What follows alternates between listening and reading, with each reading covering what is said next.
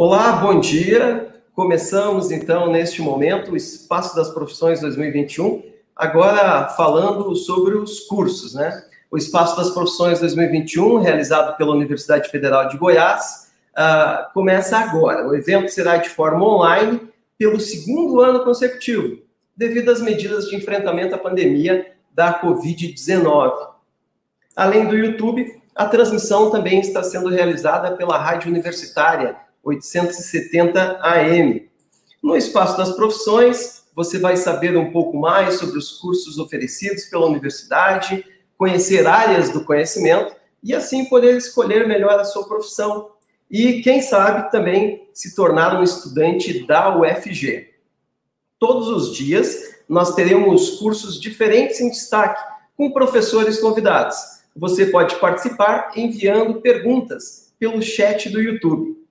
Meu nome é Fabrício Soveral, sou jornalista da UFG e, assim como a Marisa Fernandes, na manhã desta segunda-feira, nós estaremos na mediação das conversas.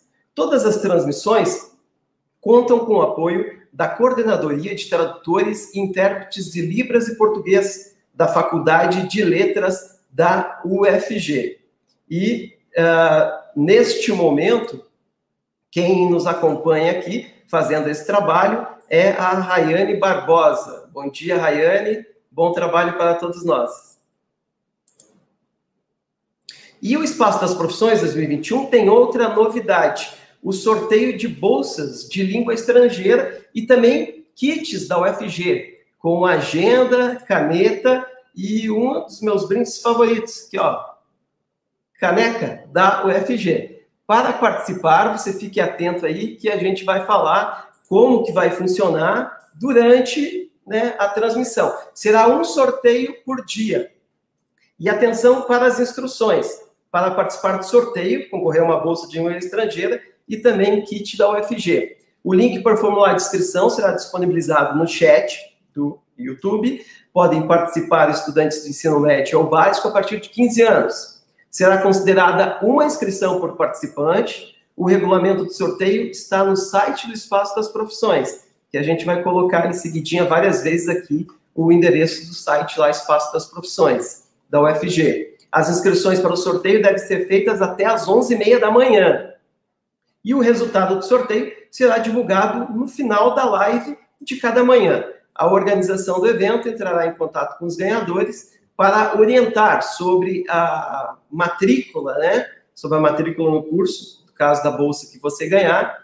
E nesta segunda-feira, o curso que vai ser sorteado vai ser o curso de alemão. Né? Então, fica aí a, a, mais uma novidade desse espaço das profissões. Mas vamos lá, chega de introdução, vamos falar com os professores e falar sobre os cursos que nós vamos falar, vamos conversar nessa manhã. Vamos começar então mostrando a professora da farmácia, a professora Joana Dark Ximenes Alcanfor. Teremos também, uh, para falar sobre o curso de, uh, de biomedicina, uh, o, o, professor do Instituto de Ciências Biológicas, Renan Leles. Para falar sobre o curso de biotecnologia, o professor do curso de biotecnologia, José Daniel Gonçalves Vieira.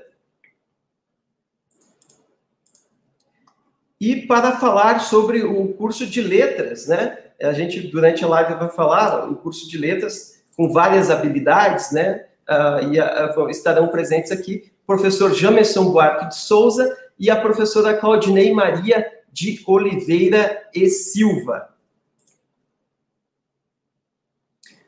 Sejam bem-vindos, professores. Então, a gente vai começar. Uh, queria começar com os professores do curso de letras, né? Porque eu falei aqui que são várias, são vários cursos uh, de licenciatura, de bacharelado, e eu acredito que tem muitos estudantes, professores, que não sabem qual é essa diferença. Então, não sei se, se poderia começar com o professor Jamerson, a professora Claudinei, uh, a Claudinei explicar o, qual é a diferença de um curso de bacharelado e licenciatura e que vocês nos falassem sobre quais são esses cursos oferecidos pela UFG. Bom dia. Bom dia, obrigado, Fabrício. Bom dia a todo mundo que nos acompanha nessa atividade muito importante, né, para dar esclarecimentos aos nossos cursos, para que quem pretende ingressar na UFG tenha melhor entendimento do funcionamento da universidade. Então, pois bem, você já apresenta de imediato muito bem, né? Nós temos cursos em dois graus diferentes, o grau de licenciatura e o grau de bacharelado, sendo de licenciatura aquele com maior número de cursos. O de licenciatura, uma formação específica para docente, né? para professor, professora, e o de letras de bacharelado com outros tipos de formação que não incluem a docência. É, é, letras, na verdade, é uma área né, com uma série de cursos. Tá? Isso no país e, e no exterior, uma série de cursos. No caso da nossa UFG, nós temos o curso de letras português, o curso de letras espanhol, letras francês, letras inglês, letras estudos literários, letras linguística, letras libras, letras libras, é, tradução e interpretação libras português. Ah, e além disso, temos três cursos de educação intercultural indígena, um voltado para as linguagens, um voltado para as ciências e um outro de, de matemática. Então, ao todo, é uma faculdade com 11 cursos, e cada curso desse com ingresso próprio, né, com ingresso à parte é, sendo os cursos indígenas com vagas reservadas a os povos indígenas. Tá? Então, de imediato, pelo nome dos cursos, dá para ter um entendimento do que está na sua pergunta, que é a língua, né? A que língua você se escreve? Português, inglês, francês, espanhol. A, a que conhecimento, no caso dos bacharelados, o conhecimento de linguística, da, da teoria e mais estudos de, de língua, o conhecimento de literatura, no caso dos estudos literários, e os conhecimentos de Libras, né, tanto para ser docente, no caso do curso de Libras, Letras Libras, quanto para o trabalho de interpretação, que a Rayane, por exemplo, está fazendo agora, também de tradução. Então, assim, em geral, essa identificação. Normalmente, áreas com conhecimento de literatura, áreas de conhecimento da língua, uh, teoricamente, isso assim de maneira mais resumida, e, e de conhecimento de diversas outras línguas libras entre elas, que é o nosso caso. Uh, inclusive, até mencionar aqui que no nosso chat do YouTube, nós temos professores e estudantes dos cursos também uh, colaborando com as respostas, né? Porque caso não dê tempo de responder a, a, todas as perguntas que apareçam aqui, eles vão nos ajudando também, já tem muita informação lá uh, no, chat. Professora Claudinei, Uh, gostaria de falasse um pouco mais sobre também os, os cursos mais específicos, né? Que, que, a, que a senhora faz parte, que veio aqui falar no Espaço das Profissões. Bom dia. Bom, bom dia, bom dia a todos. É uma alegria estar aqui, né, para falar um pouco mais sobre os nossos cursos, o curso que a Faculdade de Letras oferece. É, como você disse, né, eu sou do grupo é, do departamento dos docentes que, que a, atuamos na, nos cursos de Libras, licenciatura e Libras tradução, que é o bacharelado, né? É, esse é um curso, é o curso mais recente que nós temos na faculdade, inclusive pela recenticidade da, da, do reconhecimento dessa língua, né, na, no Brasil, é, que é a Libras, língua brasileira de sinais. Então, nós temos realmente as duas grandes áreas de atuação, que é na docência, que é o ensino da língua, né? Nós temos é, reserva de vagas, nós temos 15 vagas reservadas para alunos especificamente surdos, né, onde eles concorrem entre si, e temos 25 vagas de ampla concorrência, que é para ouvintes, né, e também surdos que, que não são usuários da língua de sinais, mas que uh, vai aprender essa língua, né, ao longo do curso, né. Da mesma forma, o curso de bacharelado, que é para atuar é, diretamente com a tradução e a interpretação dessas duas línguas, né, o par linguístico português e Libras, né. É, para esses dois cursos, né, a, a, o, o próprio curso contempla é, no seu objetivo o ensino dessa língua. Então, não necessariamente é, o, o, aluno ingressante precisa saber essa língua. É, é parte né, do objetivo do curso o ensino dessa língua, né, tanto para a docência quanto para a tradução e interpretação. Professora Claudinei, no momento, desculpa, então, no momento que o estudante que ele faz a inscrição lá para o curso para concorrer, uh, ele já escolhe é, é, essa habilitação específica, o que ele quer, ou, ou ele escolhe letras geral? Como, como que é? É, não, ele já no ato da, da, inscrição dele, né, quando ele se candidata, ele precisa é, escolher qual é a qual é a modalidade que ele quer, se ele quer licenciatura ou se ele quer bacharelado, né? Ele pode, é, depois, depois que ele concluir, ele pode é, entrar com, com aproveitamento de algumas disciplinas, mas ele precisa novamente se inscrever, se candidatar ao curso. O processo seletivo, ele é, é ele é distinto, né?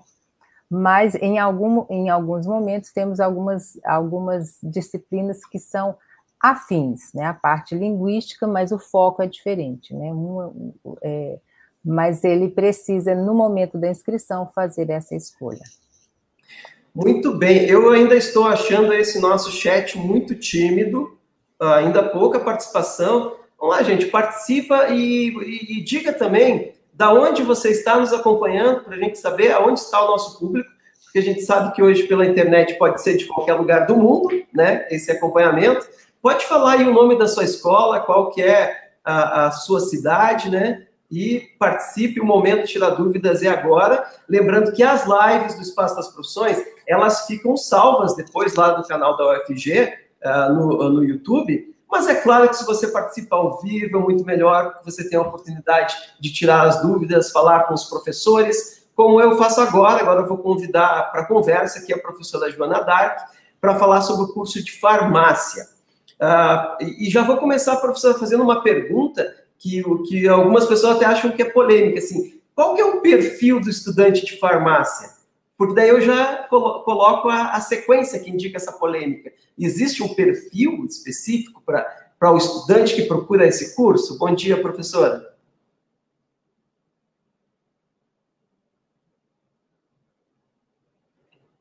Seu microfone, professora, está desligado.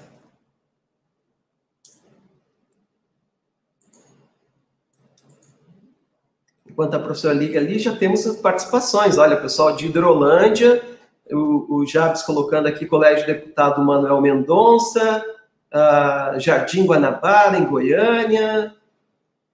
Olha, o pessoal agora começou a participar. Colégio Estadual Maria de Fátima Santana. Professora, professora Joana Dark, uh, a senhora, tudo certo agora com seu áudio? Pode falar, se estiver certo.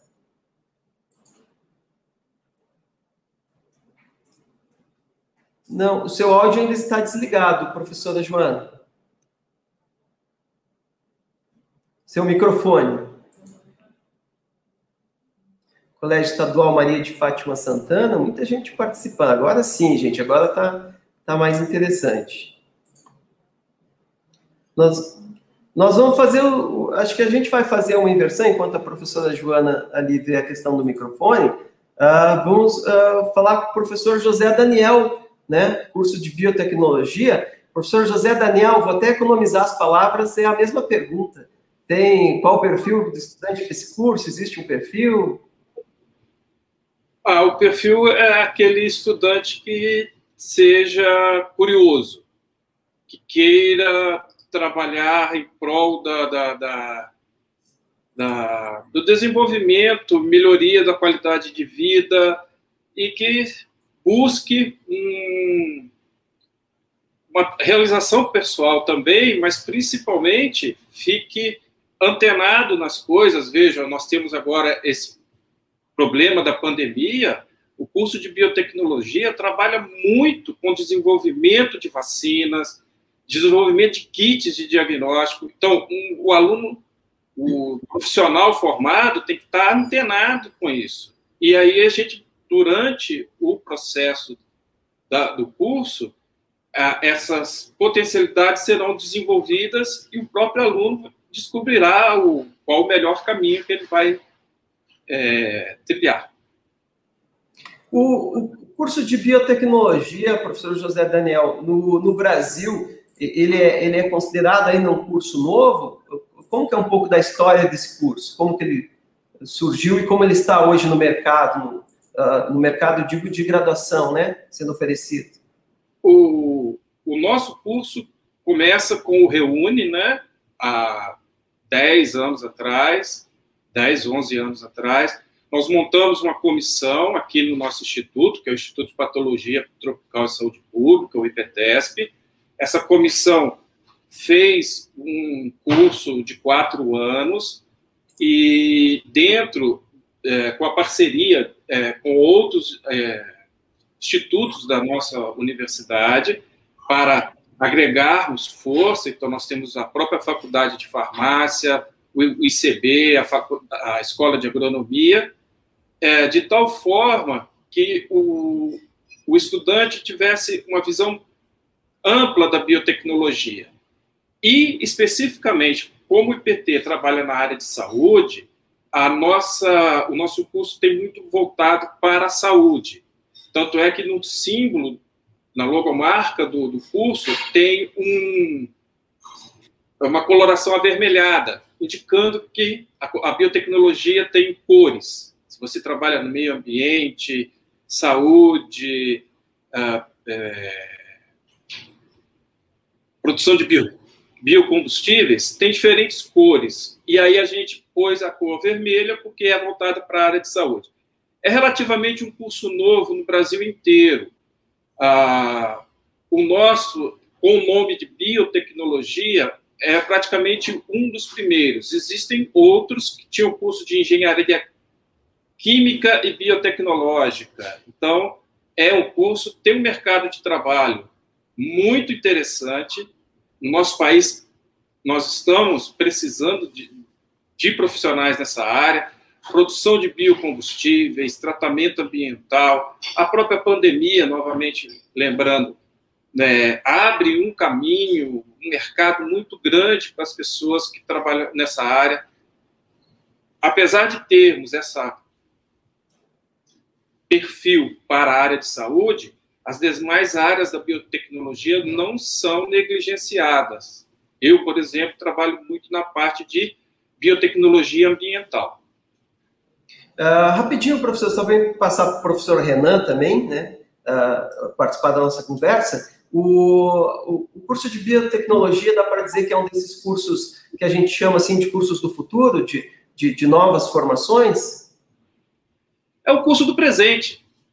De novo, a pandemia está nos mostrando que é um curso do presente. Futuro, futuro daqui a muito, depois da manhã. É um curso presente, é um curso atual.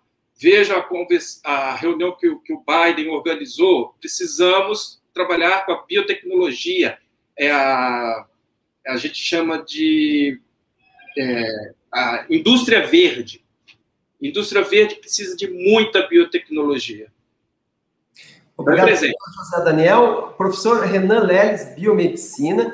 Você, se eu falasse, sempre tem aquela dúvida, né? O, e, e, surgiu, é, eu não estou inventando, é, já a pergunta do espaço das profissões do ano passado, o que faz o biomédico, né? E aí, depois já emendo, tem uma, uma pergunta aqui da Denise Ribeiro, querendo saber como funciona o estágio da biomedicina. Então, já faço duas perguntas em uma. O que faz o biomédico? E aí já tem uma mais específica aqui da Denise, perguntando como funciona o estágio. Bom, bom dia. Bom dia, Fabrício. Bom dia, colegas, todos que estão presentes. Bom dia a todos os, os estudantes que estão nos acompanhando. Sejam muito bem-vindos aqui a esse momento de conversação. A gente fica muito feliz em poder estar aqui mostrando e falando um pouco da UFG, cada um representando a sua unidade acadêmica, o seu curso, mas todos aí representando de forma muito maior essa universidade que é tão importante para o estado de Goiás e para o Brasil inteiro. Bem, uh, o que faz o profissional biomédico, né? A biomedicina hoje, reconhecidamente pelo nosso Conselho Federal, tem mais de 30 áreas de atuação. Então, é, é uma pergunta complexa de ser, de ser respondida de forma rápida, mas o curso de biomedicina, ele engloba diversos, diversos pontos da pesquisa, né, dentro da, das ciências biológicas e dentro da área da saúde. Né? A gente pega desde a macroscopia, é, anatomia e outros aspectos macroscópicos, até microscopia, material genético, biologia molecular. Então, tudo isso está envolvido de uma forma ou de outra é, com o curso de biomedicina.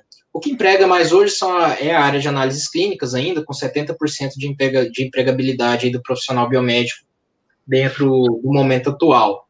É, tem outras áreas que estão crescendo bastante em área de atuação, a docência sempre foi uma área importante dentro do curso de biomedicina também, a docência universitária pesquisa, pesquisa e desenvolvimento. É, além dessas duas grandes áreas, né, que sempre foram áreas bastante notórias de atuação do profissional biomédico, a gente tem também o mercado de estética, que tem crescido bastante, que tem procurado uma demanda por esse profissional, é, áreas como o, o uso de é, tecnologias para diagnóstico por imagem, que também tem absorvido o mercado aí para os profissionais biomédicos, uh, dentre outras grandes áreas, acupuntura, que também é possível, enfim, tem diversas áreas de possibilidade para o profissional biomédico atuar uh, no cenário do mercado profissional, né, e ele faz uma série de coisas, né, uma, uma grande gama de possibilidades de trabalho, com destaque a essas que têm tido maior empregabilidade no momento, quando se olha de forma mais é, ampla o, campo de atuação do, do profissional biomédico. É, em relação do estágio, isso. Isso, em relação à questão do estágio, Fabrício, hoje na UFG ele é organizado basicamente como, é, pensando, né, que estamos falando do estágio obrigatório, estágio não obrigatório, a partir do segundo período, o aluno pode aí uh, como bem optar e, e buscando os espaços para isso, atuar em qualquer uma das possibilidades de área do curso de biomedicina. Dentro do estágio obrigatório, nós temos duas grandes áreas do curso da UFG, é importante salientar isso, uh, que alberga aí a parte de pesquisa e a parte de análises clínicas em uh, como atuação também no estágio obrigatório. Então, o estágio curricular de biomedicina hoje são de 800 horas, basicamente 300 delas voltadas à parte de pesquisa e 500 horas voltado a parte de análises clínicas com fluxo proposto no último ano de curso, que é um curso com tempo médio de quatro anos de proposição. Ok, uh, dá um bom dia também para a professora Thelma. Né? A professora Joana Dark teve um problema de conexão, mas se ela conseguir restabelecer, ela volta e participa também. Uh, eu só peço que o pessoal tire os GCs para mim falar sobre. Mudou aqui a, a nossa colega intérprete de Libras para mim poder ver o nome dela, senão eu não vejo. É, tirar o GC esse do YouTube, gente, para mim poder ver enquanto a professora a Thelma aqui conversa. Bom dia, professora Thelma. Então, falando sobre a, a, esses cursos que tem, a, que digamos assim, vem chamando muita atenção, a farmácia, principalmente no momento que a gente está vivendo, a gente viu realmente a, a importância né, para a sociedade. E bom dia para Sara Raquel, intérprete de Libras, agora eu vi o nome dela aqui, né? A gente tem que valorizar todo o trabalho todo o pessoal que está conosco, não só aqui na, no, aparecendo no vídeo, mas tem muita gente trabalhando também por trás da tela para que o estudante fique sabendo um pouco mais sobre os nossos cursos. Bom dia, professora Thelma. Bom dia, Fabrício. Bom dia a todos que estão participando conosco. Uma satisfação poder participar e conversar um pouco aí com esses nossos futuros estudantes da UFG e futuros estudantes aí do curso de farmácia, vários deles, tenho certeza. Estou à disposição. Tem também, professor, aquele chamado perfil para o curso de farmácia? Para que tipo de estudante é esse curso? Não, na verdade, é um curso que tem uma abrangência muito grande, né, Fabrício? É importante, claro, que seja um aluno que tenha um interesse maior na área aí de, da, da, da área da saúde, obviamente, né? mas ele tem que saber que é um curso que tem também uma, uma certa relação com a área da, das exatas também. O humana sempre terá, porque ele vai ser um, um, profissional que vai lidar com pessoas, que é um profissional é, da saúde, para que tem como fim principal a saúde das pessoas. Então, ele tem que ter, sim, essa vontade de lidar com pessoas, embora a gente tenha, dentro da amplitude de áreas de atuação do farmacêutico, bastante diversa, né? Tem aqueles que vão atuar diretamente com o paciente e tem aqueles que vão estar aí é, atuando, não diretamente com o paciente, mas que vai ter como esse paciente como objeto final, mas em laboratórios, em agências reguladoras, enfim, né, com diferentes locais. Mas ele abrange, assim, uma diversidade de estudantes, não tem um perfil específico, mas tem que ser pessoas interessadas em cuidar de pessoas. Isso é extremamente importante, né, mas é bastante abrangente é, a área de atuação, muito abrangente. É, vou começar já fazendo as perguntas, que já temos aqui já algumas perguntas. Uh, perguntas para letras. A pergunta: Bom dia, fez a saudação. Já sou graduanda na EVZ. Existe matéria de núcleo livre que podemos fazer para o curso de Libras? sei quem responde, professor Jamerson ou professora Claudinei. Eu posso responder. É, nós temos, sim, é, ofertas de núcleo livre, mas não é uma, por ser núcleo livre, não é uma, não é uma oferta que fazemos todo semestre obrigatoriamente, né? Nós temos é, é, para os cursos da licenciatura, nós temos a disciplina de introdução a Libras, né? E o perfil, né? O objetivo dessa disciplina, ela tem dois grandes eixos, que é uma introdução, né? E por ser introdução é algo bem básico, é, sobre a parte da, de língua, né? Da linguística, a língua de sinais, e a outra parte realmente é para é para apresentar, né, quais a, a, quem é o perfil, quem pode ser o nosso aluno surdo que tá, a criança surda que entra na escola, porque os nossos alunos, né, formados irão trabalhar nas escolas como professores. Então, quem é esse aluno? E nas licenciaturas, é, o objetivo maior é, é, é sensibilizar né, esses professores que eles têm a possibilidade de terem alunos surdos nas suas aulas de matemática, geografia, história, enfim. Então, é, é mais é o objetivo dessa disciplina, como caráter obrigatório nas licenciaturas, é conversar sobre esse aluno, apresentar esse aluno e as possibilidades, né? O que, que ele precisa é, quais os caminhos que ele precisa seguir para buscar o melhor atendimento para esse aluno, com o objetivo de incluí-lo na sua disciplina, né? Então, não é o, o objetivo maior não é o ensino da língua. Como núcleo livre, sim, aí você tem uma, um outro objetivo, uma outra perspectiva de disciplina. Então, sim, temos a oferta de núcleo livre, mas ela não é uma oferta obrigatória nem, e, e portanto, depende também do, do, nosso quadro de docentes. Né? Então, nós temos uh, o objetivo, sim, de ofertar, mas não é uma oferta obrigatória. Né? É, o espaço das profissões é interessante que não são apenas os estudantes que querem ingressar na graduação, né? Tem muitos estudantes, que, que, alguns que já são da UFG, que participam aqui. Muito boa participação. Agora nós temos perguntas aqui, e aí eu vou envolver o, uh, tanto nessa pergunta aqui, tanto o professor José Daniel como o professor Renan que a pergunta é, é a seguinte: Ana Cláudia Alves, que fez a pergunta. O que diferencia os cursos de biotecnologia e biomedicina? Os dois podem dar uma contribuição sobre esse assunto. Quer começar, professor Renan? Bom, o, os dois são complementares, como, por exemplo, diagnóstico da Covid a biotecnologia desenvolve é, kits para diagnósticos, kits e cada vez precisamos de kits para diagnóstico rápido, e aí a biomedicina utiliza dos kits para o diagnóstico. Isso é uma, uma das diferenças básicas. Certo, professor Renan? Me ajuda aqui. É mais ou menos isso, professor. É difícil, porque muitas vezes os cursos se comunicam, né? E não é que se opõem, mas existem áreas afins e que ambos os cursos podem atuar conjuntamente né, na mesma área, né? não há uma reserva de mercado clara, não sei se é talvez essa a dúvida ou esse o questionamento, são cursos muito amplos e abertos, né, que depende muito do caminho realmente pelo qual o estudante vai seguir, e ambos possibilitam grandes oportunidades aí da parte de pesquisa e desenvolvimento. Né? Então, de fato, talvez o foco um diretamente ligado à área da saúde, envolvendo a parte diagnóstica, o outro talvez mais envolvido diretamente na pesquisa e desenvolvimento, possa nortear um pouco no momento da escolha, mas uma coisa não limita que um aluno de um determinado curso possa atuar em uma outra área específica que, que converse, né? Então, são cursos que realmente é, permitem diversas atuações e muito provavelmente o, o, aluno vai se encontrar em alguma delas no percorrer de ambos os cursos. Não existe uma reserva de mercado clara. Se é que foi essa pergunta, viu, Fabrício? Se eu entendi bem. Fazer Posso algumas só... perguntas. Pois Posso não? só complementar também aí, porque tá, acaba envolvendo também a, a ah, farmácia, né? Claro.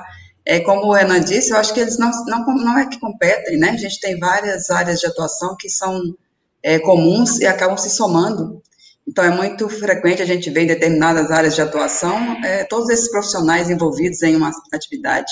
Não é isso, Renan e José Daniel? Então, isso. na verdade, são complementares, né? eles não, são, não competem entre elas.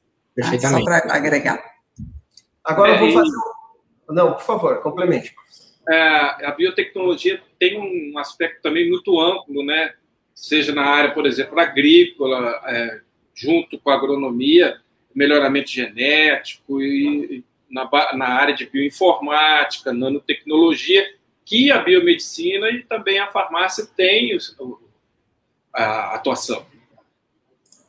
É, professor José Daniel, o, fazer um combo de perguntas aqui para o senhor, que está chegando no nosso chat, a respeito de biotecnologia. Perguntas do. Vou reunir aqui: Marcos Daniel, Amanda Alves Araújo, uh, também da Marina, da Marina Lima e da Denise. Uh, quais as áreas de atuação da biotecnologia? Como está o mercado de trabalho da biotecnologia e a biomedicina? Não, aí depois a biomedicina. É a biotecnologia é isso mesmo. Bom, como eu falei inicialmente, a biotecnologia ela tem cores diferentes pelas áreas de atuação que ela tem. Tá? Então, por exemplo, ela trabalha na área de nutrição. Então, é, desenvolvendo alimentos mais produtivos, com maior valor nutritivo, enriquecimento, prebióticos, probióticos. Ah, na área farmacêutica, né, médico-farmacêutica, então, produção, desenvolvimento produção de vacinas, é, medicamentos, enzimas para tratamento de, de doenças, produção de cultura de tecido de células animais e humanas, né, para desenvolvimento, por exemplo, de órgãos. Na área agrícola, a gente trabalha com uh, produção de, de, de bioinoculantes, vegetais, resistentes a pragas, desenvolvimento de é, controle biológico. Na parte de industrial, a gente trabalha com produção de enzimas, polímeros biodegradáveis, é, biocombustíveis, meio ambiente, principalmente despoluição, que está muito em voga, produtos biodegradáveis, né, que aí a gente vem também na parte da, eu falei, polímeros biodegradáveis, na parte de é, seres marinhos, por exemplo, micro-organismos marinhos que são usados uh, para a produção de colas, por exemplo, que você trabalha cola dentro da água. Existem micro-organismos que produzem substâncias e algas também. Então, é a parte marinha de oceanos. Também temos a parte de ambientes extremos, é, desertificação, por exemplo. A gente tem micro-organismos que são resistentes a esses é, é, locais. Você pode usá-los, desenvolvê-los para a produção de enzimas, que vão ter características especiais, mas também para a recuperação desses locais bioinformática e nanotecnologia, nano está bem, bem é, em moda também, tá? E a parte de educação, que são profissionais que, fazendo cursos de mestrado e doutorado, podem e devem ir para o, o, a parte acadêmica e também a parte de ética, todos esses materiais, todas essas intervenções precisa de uma postura ética, tá? Eu queria só lembrar que tem um chat do, com os alunos do nosso curso, tá? Que já está foi colocado uh, para quem quiser conversar mais, acessar após essa nossa apresentação. Assim, vamos pedir para que os cursos que tiverem uh, essa, essas salas depois específicas que coloquem ali no, no chat do YouTube, que inclusive fica salvo depois uh, quando a live uh, for acessada, né? Porque tem muita audiência, de, inclusive depois do ao vivo, costuma ter muita audiência uh, os nossos vídeos do Espaço das Profissões. Professor Jamerson, Jamerson fazer voltar aqui um pouco para letras, gostaria que o senhor nos falasse um pouco sobre como funcionam esses cursos de letras, como, que, como, como que é a estrutura deles, a duração, né, de, de quanto tempo, e falasse um pouco mais sobre essas habilidades aí que são, que são oferecidas no curso.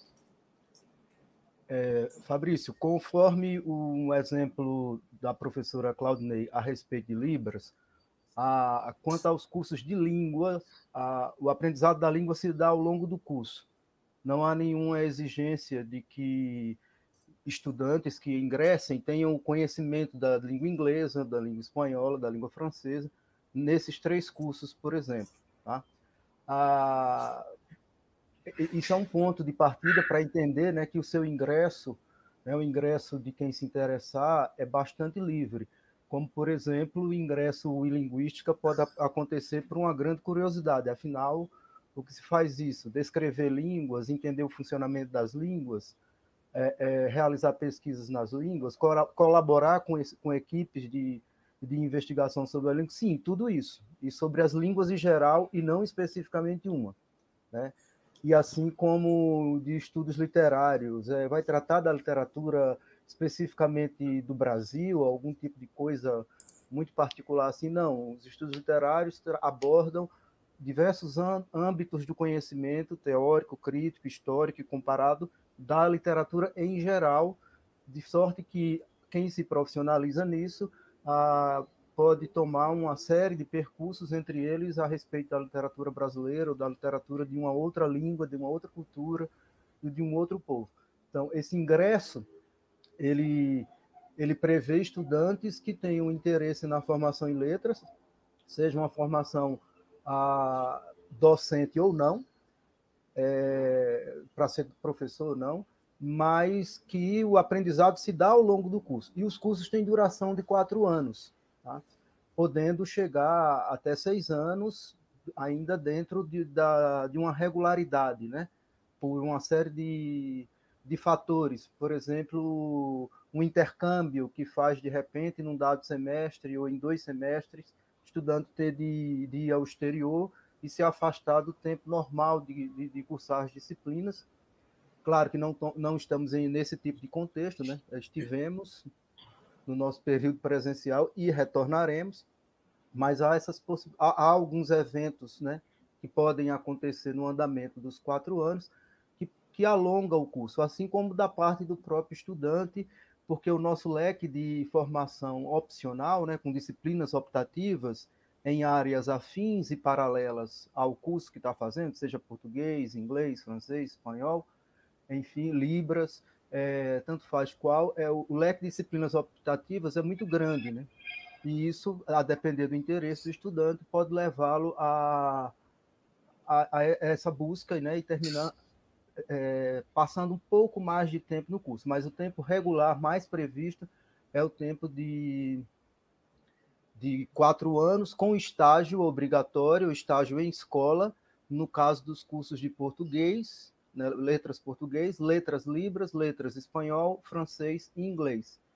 Ah, e também no caso do curso de tradução e interpretação letras português, libras português, né, para fazer a atividade de intérprete e de tradutor.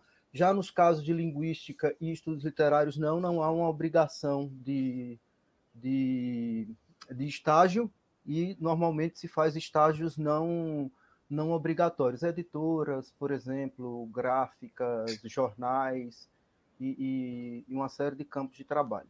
É isso.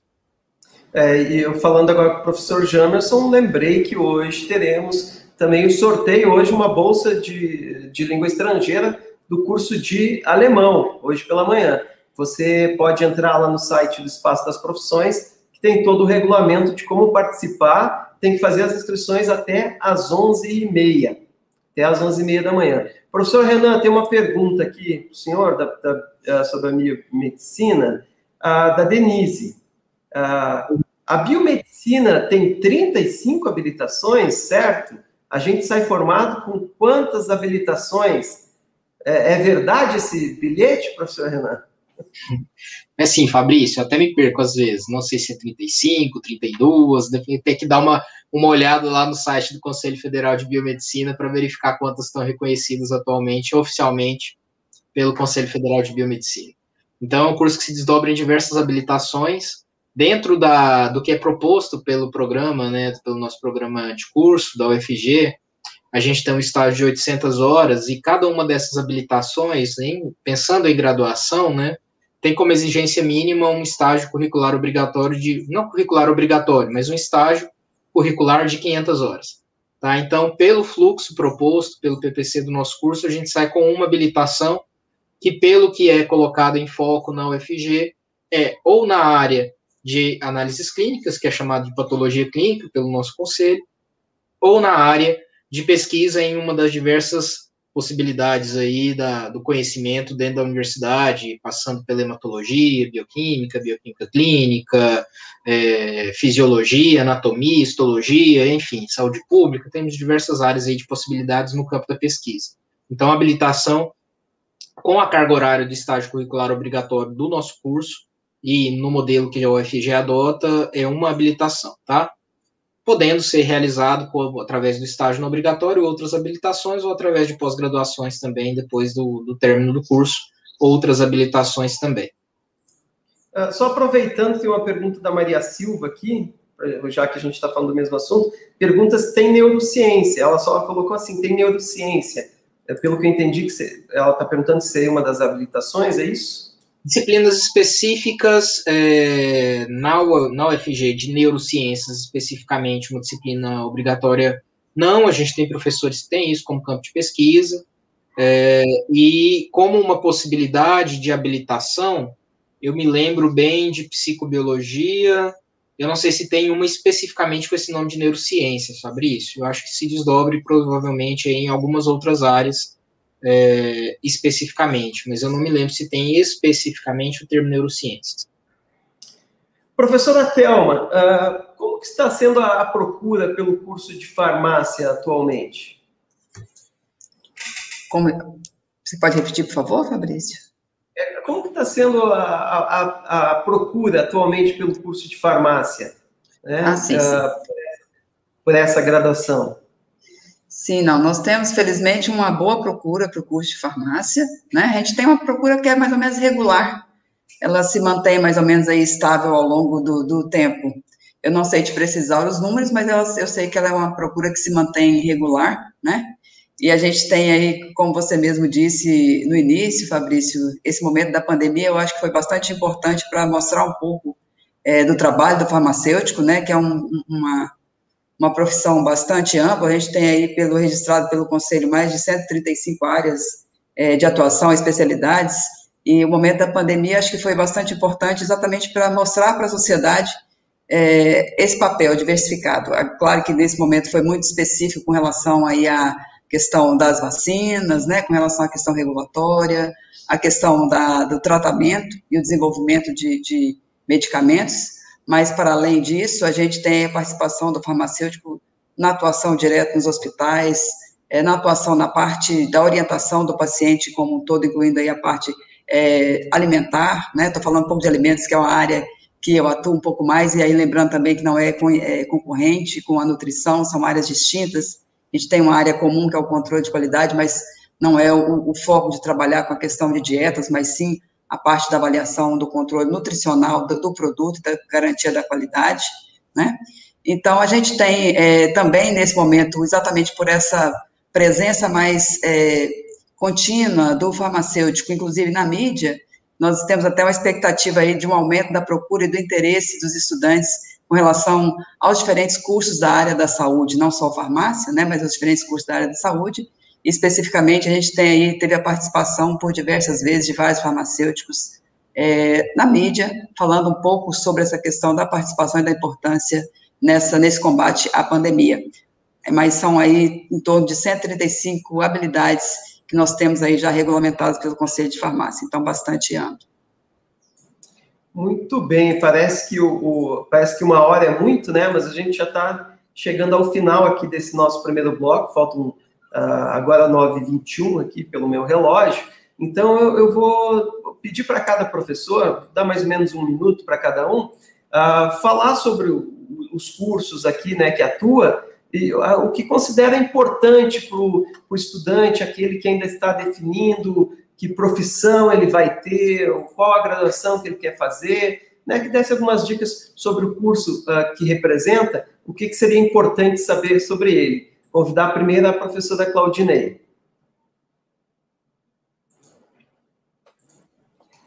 É, bom, a primeira, o ponto importante é acalmar, né, vamos dizer assim, os nossos, os nossos futuros alunos no sentido de quanto ele precisa saber de língua, que essa é uma grande preocupação. Eu preciso saber, né, para entrar no curso? Não. Todos os nossos cursos da Faculdade de Letras, eles, ele tem uma grande carga horária, né, de ensino de língua. Então, nós temos é, o aluno, quando ele sai do curso, quando ele, ele se forma, ele, ele, ele tem, ele sai é, fluente nessa língua. Né? Então, é a primeira, vamos dizer assim, é a primeira. Uh, um alívio, né? Vamos dizer assim, você não precisa saber, você vai aprender essa língua ao longo do curso, né? A segunda questão é realmente o campo, né? O que, que eu vou fazer? Eu vou trabalhar onde? Nós temos aí o, é, o campo da docência, né? É, garantido né, nas, nas escolas, o ensino da, das línguas, né? ou pelo, por força realmente de, da obrigatoriedade, ou por força do mercado. Né? Nós temos línguas que são muito importantes para a formação de qualquer profissional. Então, eu acredito que nós acreditamos né, que a Faculdade de Letras ela tem uma grande responsabilidade na formação de qualquer é, bom profissional, né? porque o conhecer é, linguístico né, da sua língua e de outras línguas estrangeiras, né, isso vai é, trazer um grande benefício para qualquer outro profissional de qualquer outra área, né? E por fim, é, a questão realmente, por exemplo, da atuação do intérprete, né? Nós temos aí uma grande demanda, né, de intérpretes no mercado e nós não temos ainda é, esse número, né, de profissionais formados. Então, a, o, espaço realmente de, de, atuação dos profissionais do, da, dos nossos cursos ele é muito amplo. Né? Se o professor Jamerson quiser fazer alguma. Agora o professor é, Jamerson também vai conceder a palavra. Só dizer, professor Jamerson, que estamos recebendo aqui também nos comentários muitos elogios ao Centro de Línguas da UFG, né? Que desempenha um papel muito importante também uh, ao, ao auxiliar nesse ensino. Professor Jamerson. Obrigado, Fabrício. É... Mas para, é, digamos assim, sugerir, né, aconselhar a todo mundo que pretenda ingressar num curso de letras, né, observar bem alguns interesses previstos, não, como disse a Claudinei, não necessariamente certos conhecimentos específicos, porque isso vai ser apresentado no curso, mas alguns interesses, como a, uma prática regular de leitura, um gosto específico pela leitura, é, mais notadamente a leitura literária, uma curiosidade sobre o funcionamento das línguas, né? A, a, sobre também ter o conhecimento de línguas, não somente de uma, nem apenas de duas. É, esses, esses dois tipos de, de, de interesse, né? Esses, esses, dois tipos de interesse, esse gosto e essa curiosidade, a, tendem a colaborar bastante e envolver bastante a pessoa, né? além da, pela maioria do, dos cursos de letras, né, pelo perfil da maioria, essa a perspectiva é, em torno do ensino, né, de me tornarei uma professora, me tornarei um professor, não é o caso de todos os cursos de letras, mas é o caso da, da maioria. Dos 11 cursos que eu citei, por exemplo, incluindo os cursos indígenas, só três são bacharelados. Então, nós temos oito cursos que são de licenciatura, para formação docente os de línguas estrangeiras e o da nossa língua nat, é, é, é, nativa, o português, é, são todos de ensino, não são nenhum curso de, de outra formação que não a formação docente, licenciatura. Então, ter isso em mente previamente ajuda bastante com o, a desenvoltura no curso, né, e evita certas frustrações, né, como se a pessoa tivesse que procurar uma coisa que não foi, né, porque é, é, se quero me tornar tradutor de, de uma língua estrangeira, quero me tornar escritor, essas coisas vão andando em paralelo, porque na medida que você se forma, você também procura campos de especialização, e nós oferecemos esses campos de especialização para outros tipos de caminho. Você tem uma formação básica, né, mais geral, profissional na graduação, e depois temos mestrado, doutorado, especialização em línguas, em escrita criativa, em tradução, em em linguística em uma série de outros campos que levam você para essas é, é, preocupações ou mais específicas. É isso, obrigado. Obrigado, professor Jamison. Uh, muita gente perguntando sobre os links da, das salas, né, dos cursos. Aí, o, o seguinte, gente, às vezes, uh, o YouTube, ele não, uh, ele não deixa um usuário externo, né, administrador, incluir um link. Então, vocês dos cursos, podem mandar para o nosso pessoal de apoio, que daí o pessoal com a conta oficial da UFG eh, consegue sim postar o link lá. É interessante realmente ter, ter no, no chat aí Calma, pessoal, calma. A gente vai providenciar aqui os links em seguida. Vamos disponibilizar para vocês. Professor José Daniel, biotecnologia, o povo quer, porque quer saber dessa sala aí. Sim, eu já estou até pedindo o pessoal aqui para tentar postar, e, mas já vai, vocês já estão providenciando é, isso. Isso, mas é, o pessoal manda, manda para a gente, que daí a gente consegue colocar o link lá. Às vezes, se for só a pessoa que não é o usuário administrador comentando, o YouTube não deixa.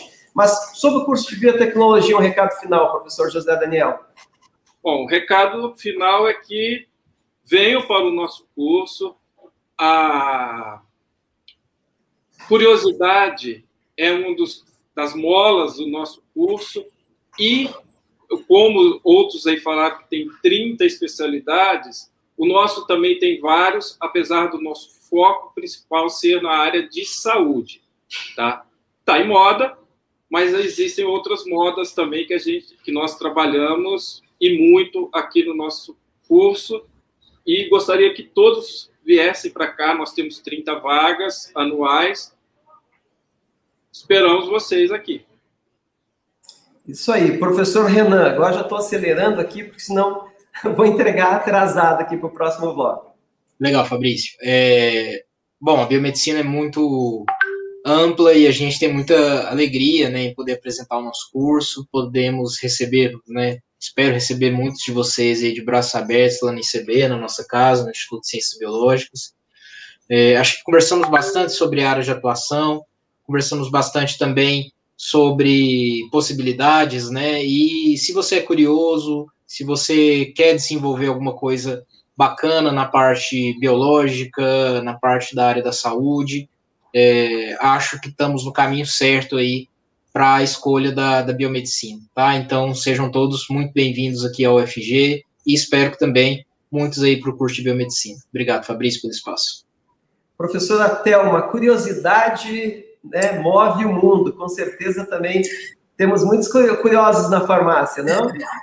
Também, com certeza, é, é importante aquele mais curioso, vai para o campo da pesquisa, temos aquele que pode ir para o campo da atuação direta no mercado é, externo, então, a Faculdade de Farmácia está aqui de portas abertas, queremos receber vários estudantes aí interessados para a gente poder contribuir na formação de vocês e receber um pouco de cada um de vocês, porque realmente é um período de muita troca entre todas as partes envolvidas, então nós é, oferecemos aqui o que nós temos de melhor, na Faculdade de Farmácia e nos diversos institutos que o curso de farmácia ele perpassa aí por diversos locais dentro da universidade, o ICB, o IPTES, o Instituto de Patologia Tropical nós temos aí, além da área de exatas, né, Instituto de Física, de Matemática, vamos também na parte é, de gestão, então é um curso que perpassa pela universidade aí ao longo da sua formação, um curso de cinco anos, né, com as áreas de atuação que vão também aí na parte da pesquisa, aquele que é mais é, curioso, temos aí vários estágios ao longo do curso, passando um pouquinho por diferentes áreas para mostrar um pouco desse curso. É uma formação generalista e, claro, posteriormente, o aluno que se interessar em se aprofundar em alguma área, ele pode buscar aí uma pós-graduação, mas temos também na graduação as disciplinas optativas, onde durante a própria graduação ele pode ir conhecendo um pouco mais das áreas e fazendo opções que ele achar mais pertinente. Eu convido a todos que se interessarem para conhecer um pouco mais das diferentes áreas de atuação que a princípio pensa que farmácia é uma área restrita a medicamento. Então, conheçam um pouco mais do que a gente já falou aqui, procurem conhecer a amplitude das atuações e a integração com as outras profissões aí que nós estamos comentando hoje e outras também relacionadas não só à área da saúde, mas da formação como um todo. Estamos aqui de portas abertas, esperamos receber muitos de vocês aqui conosco, será um grande prazer. Tá bom? Então, estamos à disposição. Pela, pela preciosa participação, eu mesmo já fico ouvindo vocês, fico com vontade de fazer a terceira, quarta, quinta graduação. Vou me despedir de vocês, vou dar um recadinho final aqui. Muito obrigado mais uma vez. Vamos para o recadinho final, gente. Vamos dar um tchau para a galera, mas a gente continua no Espaço das Profissões. Uh, para saber ainda mais sobre os cursos e áreas de conhecimento, você pode conferir toda a programação no site do Espaço das Profissões. E pode acessar também um site muito bacana, cheio de vídeos lá, que é o site Estude na UFG. Em seguida, nós uh, voltaremos né, para falar sobre os cursos aí com a, a Marisa aqui conduzindo a mediação, para falar os cursos de artes visuais, filosofia, geografia, todos eles com bacharelado e licenciatura, e inteligência artificial. E olha, já vou dar um spoiler: inteligência artificial que bombou na procura do último SISU da UFG. Até daqui a pouquinho.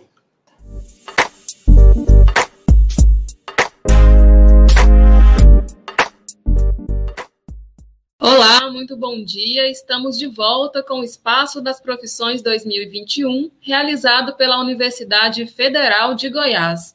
O evento está ocorrendo de forma online pelo segundo ano consecutivo, devido às medidas de enfrentamento à pandemia da Covid-19. E além do YouTube, a transmissão também está sendo realizada pela Rádio Universitária nos 870 AM. No Espaço das Profissões, você vai saber um pouco mais sobre os cursos oferecidos pela universidade, conhecer as áreas de conhecimento e, assim, poder escolher melhor a sua profissão. E, quem sabe, também se tornar um estudante da UFG. Todos os dias teremos cursos diferentes em destaque com professores convidados e você pode participar enviando perguntas pelo chat do YouTube. Meu nome é Marisa Fernandes, eu sou jornalista da UFG, assim como o Fabrício Soveral, e na manhã desta segunda-feira nós estamos na mediação das conversas. Todas as transmissões contam com o apoio da Coordenadoria de Tradutores e Intérpretes de Libras e Português da Faculdade de Letras da UFG. Neste momento, quem está conosco na tradução de Libras é a Rayane. E nós temos alguns sorteios nessa edição do Espaço das Profissões, mais uma novidade: o sorteio de bolsas de línguas estrangeiras e kit da UFG com agenda, caneta e caneca. Vai ser um sorteio por dia e as instruções para participar do sorteio estão aí no chat. Vamos começar agora a apresentação das pessoas que vão participar aqui conosco. É, nesta, neste segundo bloco, nós vamos falar sobre os cursos de artes visuais, biotecnologia, filosofia, geografia e inteligência artificial. Lembrando que alguns desses cursos possuem tanto a modalidade bacharelado quanto a licenciatura. O curso de artes visuais tem ainda a modalidade EAD. E estão conosco hoje o professor da Faculdade de Artes Visuais, Rubens da Silva, o professor do curso de Filosofia Licenciatura Anderson de Paula Borges, o professor do curso de Filosofia Bacharelado Cícero Oliveira, da Regional Goiás, de Licenciatura em Geografia Adriana Alves, e tam temos também uma estudante, a estudante do curso de Bacharelado em Geografia, Natália Lino, e a professora do curso de Inteligência Artificial, a Thelma Soares. É, lembrando que vocês podem, a partir de agora, enviar perguntas aí pelo chat sobre os cursos que vocês têm curiosidade. Os professores estão aqui justamente para responder essas questões. Uh, e podem também se apresentar no chat, é um momento para interagir. Nós temos alguns estudantes que estão aí participando também do chat, estudantes da UFG, que também vão ajudar a tirar as dúvidas de vocês. Enquanto as perguntas chegam, eu vou começar falando com o professor Rubens, do curso de Artes Visuais, que tem um diferencial, que é o curso na modalidade ensino à distância, né, professor? Como é que funciona esse curso? Ele tem algumas atividades presenciais, é totalmente à distância, ele tem uma grade diferenciada em relação à licenciatura e bacharelado? É, bom dia, bom dia a todas, bom dia a todos, a pessoal que está nos ouvindo, é, bem, o, o curso de é, licenciatura modalidade à distância e o curso de licenciatura modalidade presencial, é, eles, é, fazem parte de outra coordenadoria. Eu, particularmente, sou professor e coordenador do curso de artes visuais bacharelado presencial. Então, eu teria mais condições de falar sobre o curso de bacharelado artes visuais é, do que esses outros cursos aí que eu não tenho muita informação para poder passar. Professor, sobre o bacharelado em artes visuais, o estudante que tem interesse nesse curso, ele precisa ter um perfil específico, precisa ter habilidades prévias em artes visuais? Não, precisa ter um perfil específico, né? Mas é um curso na área de humanidades, é um curso na área de, de artes, é um curso que a pessoa tem que ter algum gosto, né, pelo fazer é, artístico, pela reflexão em arte, pela reflexão em mundo, principalmente porque a, a maioria dos tem uma orientação em arte contemporânea. Então, é nesse sentido de trabalhar as práticas é, a gente está mais voltado para o nosso, nosso ensino. Certo, eu acho que no primeiro bloco nós já falamos um pouco sobre isso, mas acho que vale a pena retomar o assunto, né? Muitas pessoas não entendem a diferença entre bacharelado e licenciatura. Aqui nós temos os professores das duas modalidades do curso de filosofia, né, professor é, Cícero e professor Anderson. Eu gostaria que vocês falassem um pouco aí sobre cada uma dessas modalidades. Professor Cícero, poderia começar, por favor? Bom dia, Marisa. Bom dia a todos. É, quero começar parabenizando, né, a UFG por essa oportunidade de fazer uma mostra né, sazonal, anual dos cursos. Eu acho, considero essa uma proposta muito interessante, talvez, seguramente uma das principais atividades de extensão da UFG, né? E é uma alegria para a gente, então, poder mostrar um pouco para a comunidade em geral, especialmente o público escolar, né, que está aí no, é, às vésperas de decidir o que pretende para a formação, é, escolher né, uma dessas opções. E é nessa perspectiva que a gente se apresenta aqui, né? Tudo bem, então, é, objetivamente sobre a pergunta, é, a filosofia é um exemplo né, é de formação que nós temos é, duas modalidades. Nós temos o bacharelado, é, de um lado, e a licenciatura de outro. Né? Bom, é, a, a, licenciatura em filosofia é uma formação que está é, comprometida com a formação, com a profissionalização para o exercício da docência no âmbito da educação básica. Né? Então, assim, se você pega é, a formação filosófica como um todo, nós podemos pensá-la a partir de três eixos, né? O eixo é, histórico, filosófico, o eixo temático, é, filosófico e o eixo didático, pedagógico, né? Então, é, eu diria que a ênfase, é, o aspecto mais definitivo da é, além de, é, é, digamos assim, dar ao, oferecer ao estudante um repertório é, de, de, ideias filosóficas, né, seja na linha histórica, é, também é, procurar desenvolver habilidades e competências que são próprias do ensino para a formação básica. Tá? De modo que é, o que vale para a licenciatura, em termos de trajetória é, formativa, vale para o bacharelado, exceto esse eixo é, didático-pedagógico, né, voltado para o ensino básico. E, e no, no, fim das contas, a licenciatura ela prepara é, o estudante de filosofia, o egresso, né, quando ele terminar o curso, prepara para o ensino, é, o ensino básico, né? Ao passo que o bacharelado é um tipo de formação muito mais voltado para a pesquisa, ou seja, na medida em que não tem esse, esse compromisso com o eixo didático-pedagógico, o estudante ele se volta mais para um tipo de perfil é, que é o perfil pesquisador, que nesse sentido é, o encaminha mais, digamos assim, não que isso também não valha para a licenciatura, mas o encaminha mais para a pós-graduação, que é onde o estudante poderá né, aprofundar esse perfil de pesquisador, seja no mestrado ou no doutorado.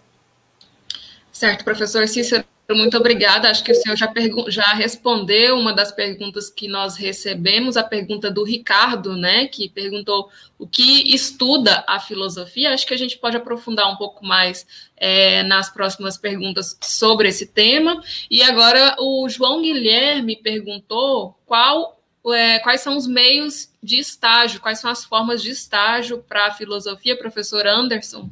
O senhor pode responder?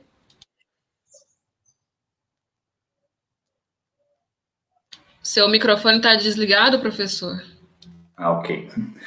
Bom dia a todos. Ah, bom dia, Marisa, meu colega Cícero e os demais colegas que estão presentes aqui. Ah, bom, o que o Cícero disse sobre a diferença entre bacharelado e licenciatura também se aplica ao curso que nós temos em Goiânia, né?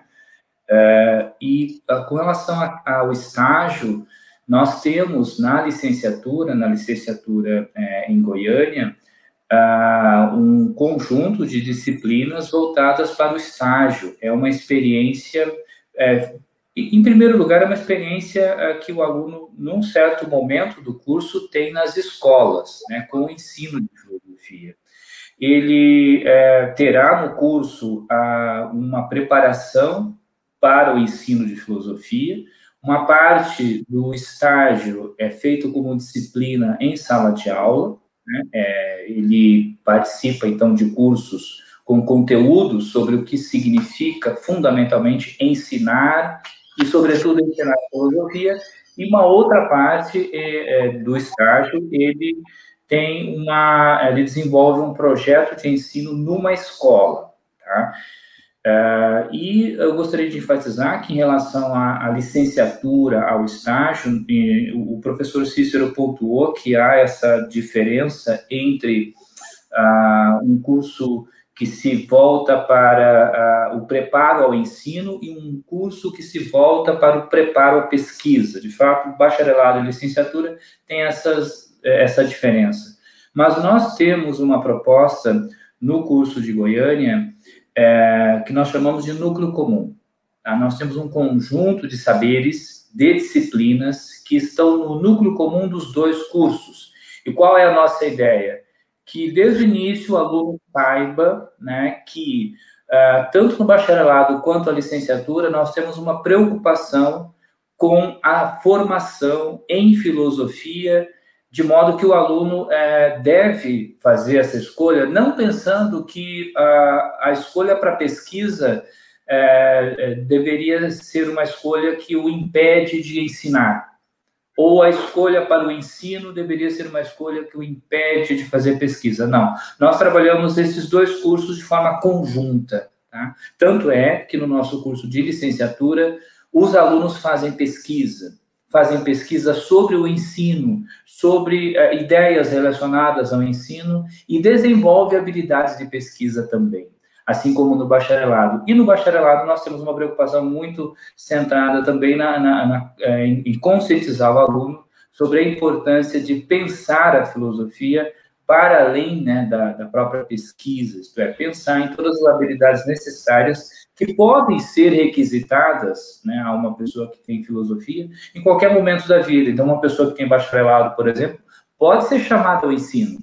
Né? Então, é, é, é, esse é um ponto. Tá? Espero que tenha respondido a questão do estágio. Uh, mais detalhes a gente pode conversar no, no, no chat, mas basicamente é isso. O aluno é, tem a experiência dentro do curso numa escola, né, e com conteúdos de, de, de, filosofia voltados para o ensino. Ah, agora, a filosofia não se aplica apenas ao ensino, né, é, é a experiência prática não é apenas é, esta, o, aluno de filosofia pode, dentro do curso, conversar com a coordenação, com os professores, sobre outras possibilidades de aplicação da filosofia no mundo do trabalho.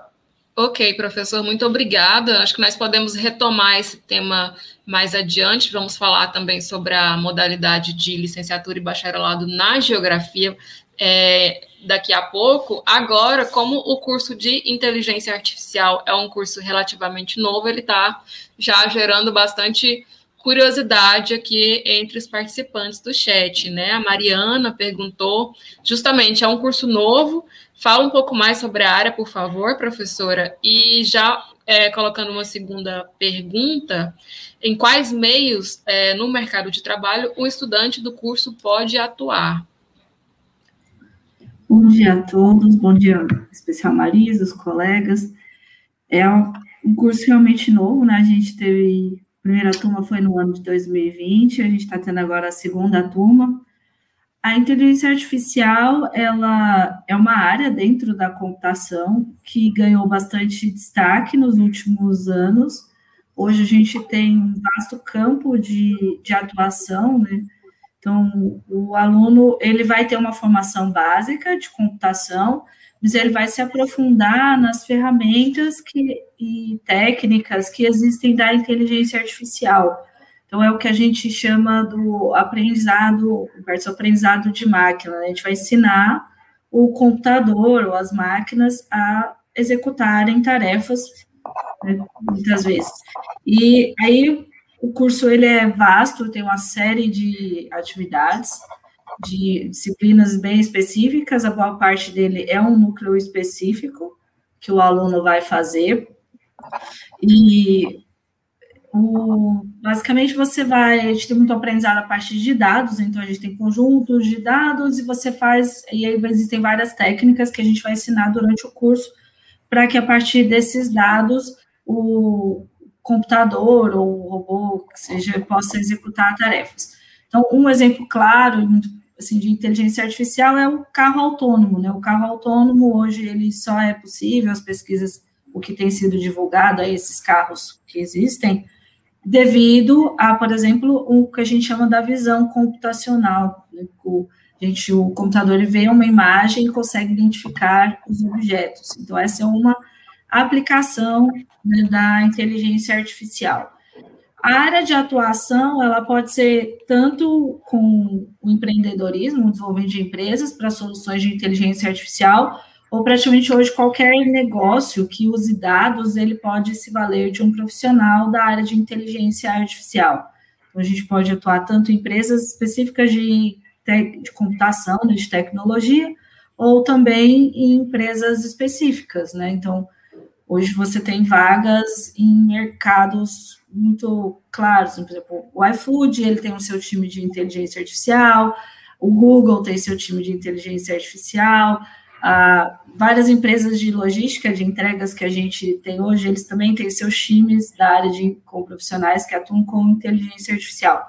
Então, a área de atuação hoje ela é muito vasta e, e existe uma forte demanda por esse tipo de profissional no mercado.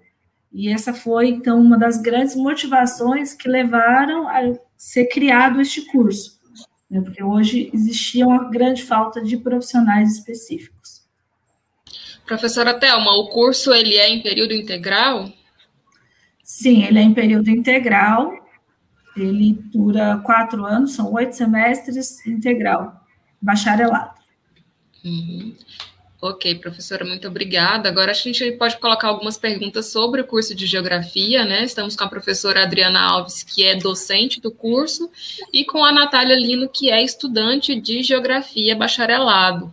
Professora Adriana, é, como, como funciona a grade do curso de Geografia é, na licenciatura? O estudante ele vai cursar disciplinas mais voltadas para o ensino? Bom dia, vocês estão conseguindo me ouvir? Sim. Bom, é, curso de licenciatura em Geografia tem duração de quatro anos, né? O aluno ele se forma no, na, em, entre quatro anos e até sete anos. Durante o curso, ele vai realizar disciplinas voltadas para conhecimentos pedagógicos, que são disciplinas de filosofia, psicologia da educação, e as disciplinas específicas da didática de geografia é, didática 1, didática 2, metodologia de ensino de geografia 1, 2, e os estágios supervisionados. Então, ele tem uma formação voltada tanto para a área pedagógica como para o conhecimento específico também. É, geografia urbana, geografia agrária, são os conhecimentos mais especializados.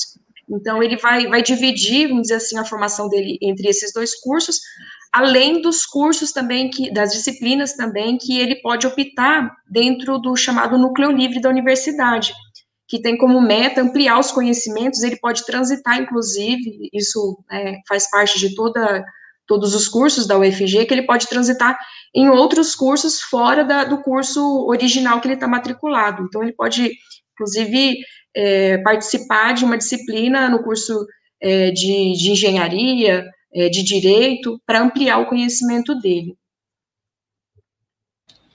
Entendi, professora Adriana. Chegou uma pergunta aqui no chat, a pergunta do Wesley. Tem alguma é, coisa de astronomia no curso de geografia? Sim. É, o estudante de geografia em licenciatura, é, ele vai cursar, então, disciplinas da Faculdade de Educação, é, da Faculdade de Letras. É, no âmbito da geografia, ele vai cursar disciplinas no Campus 2 e no, no Planetário também. Então, lá tem uma disciplina de, de astronomia, né, é, voltado para conhecimentos específicos. O planetário, ele, ele pertence ao FG, mas ele está vinculado ao IESA. Né?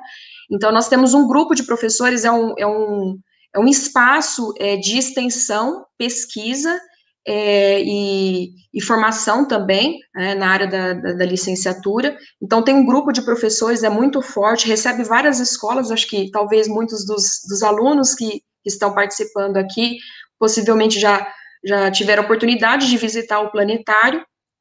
E aí, eles têm a oportunidade de, de tanto fazer disciplinas né, nesse local, como também realizar estágio no planetário. Né? Nós temos, se eu não me engano, por volta de cinco professores que são lotados no planetário. Né?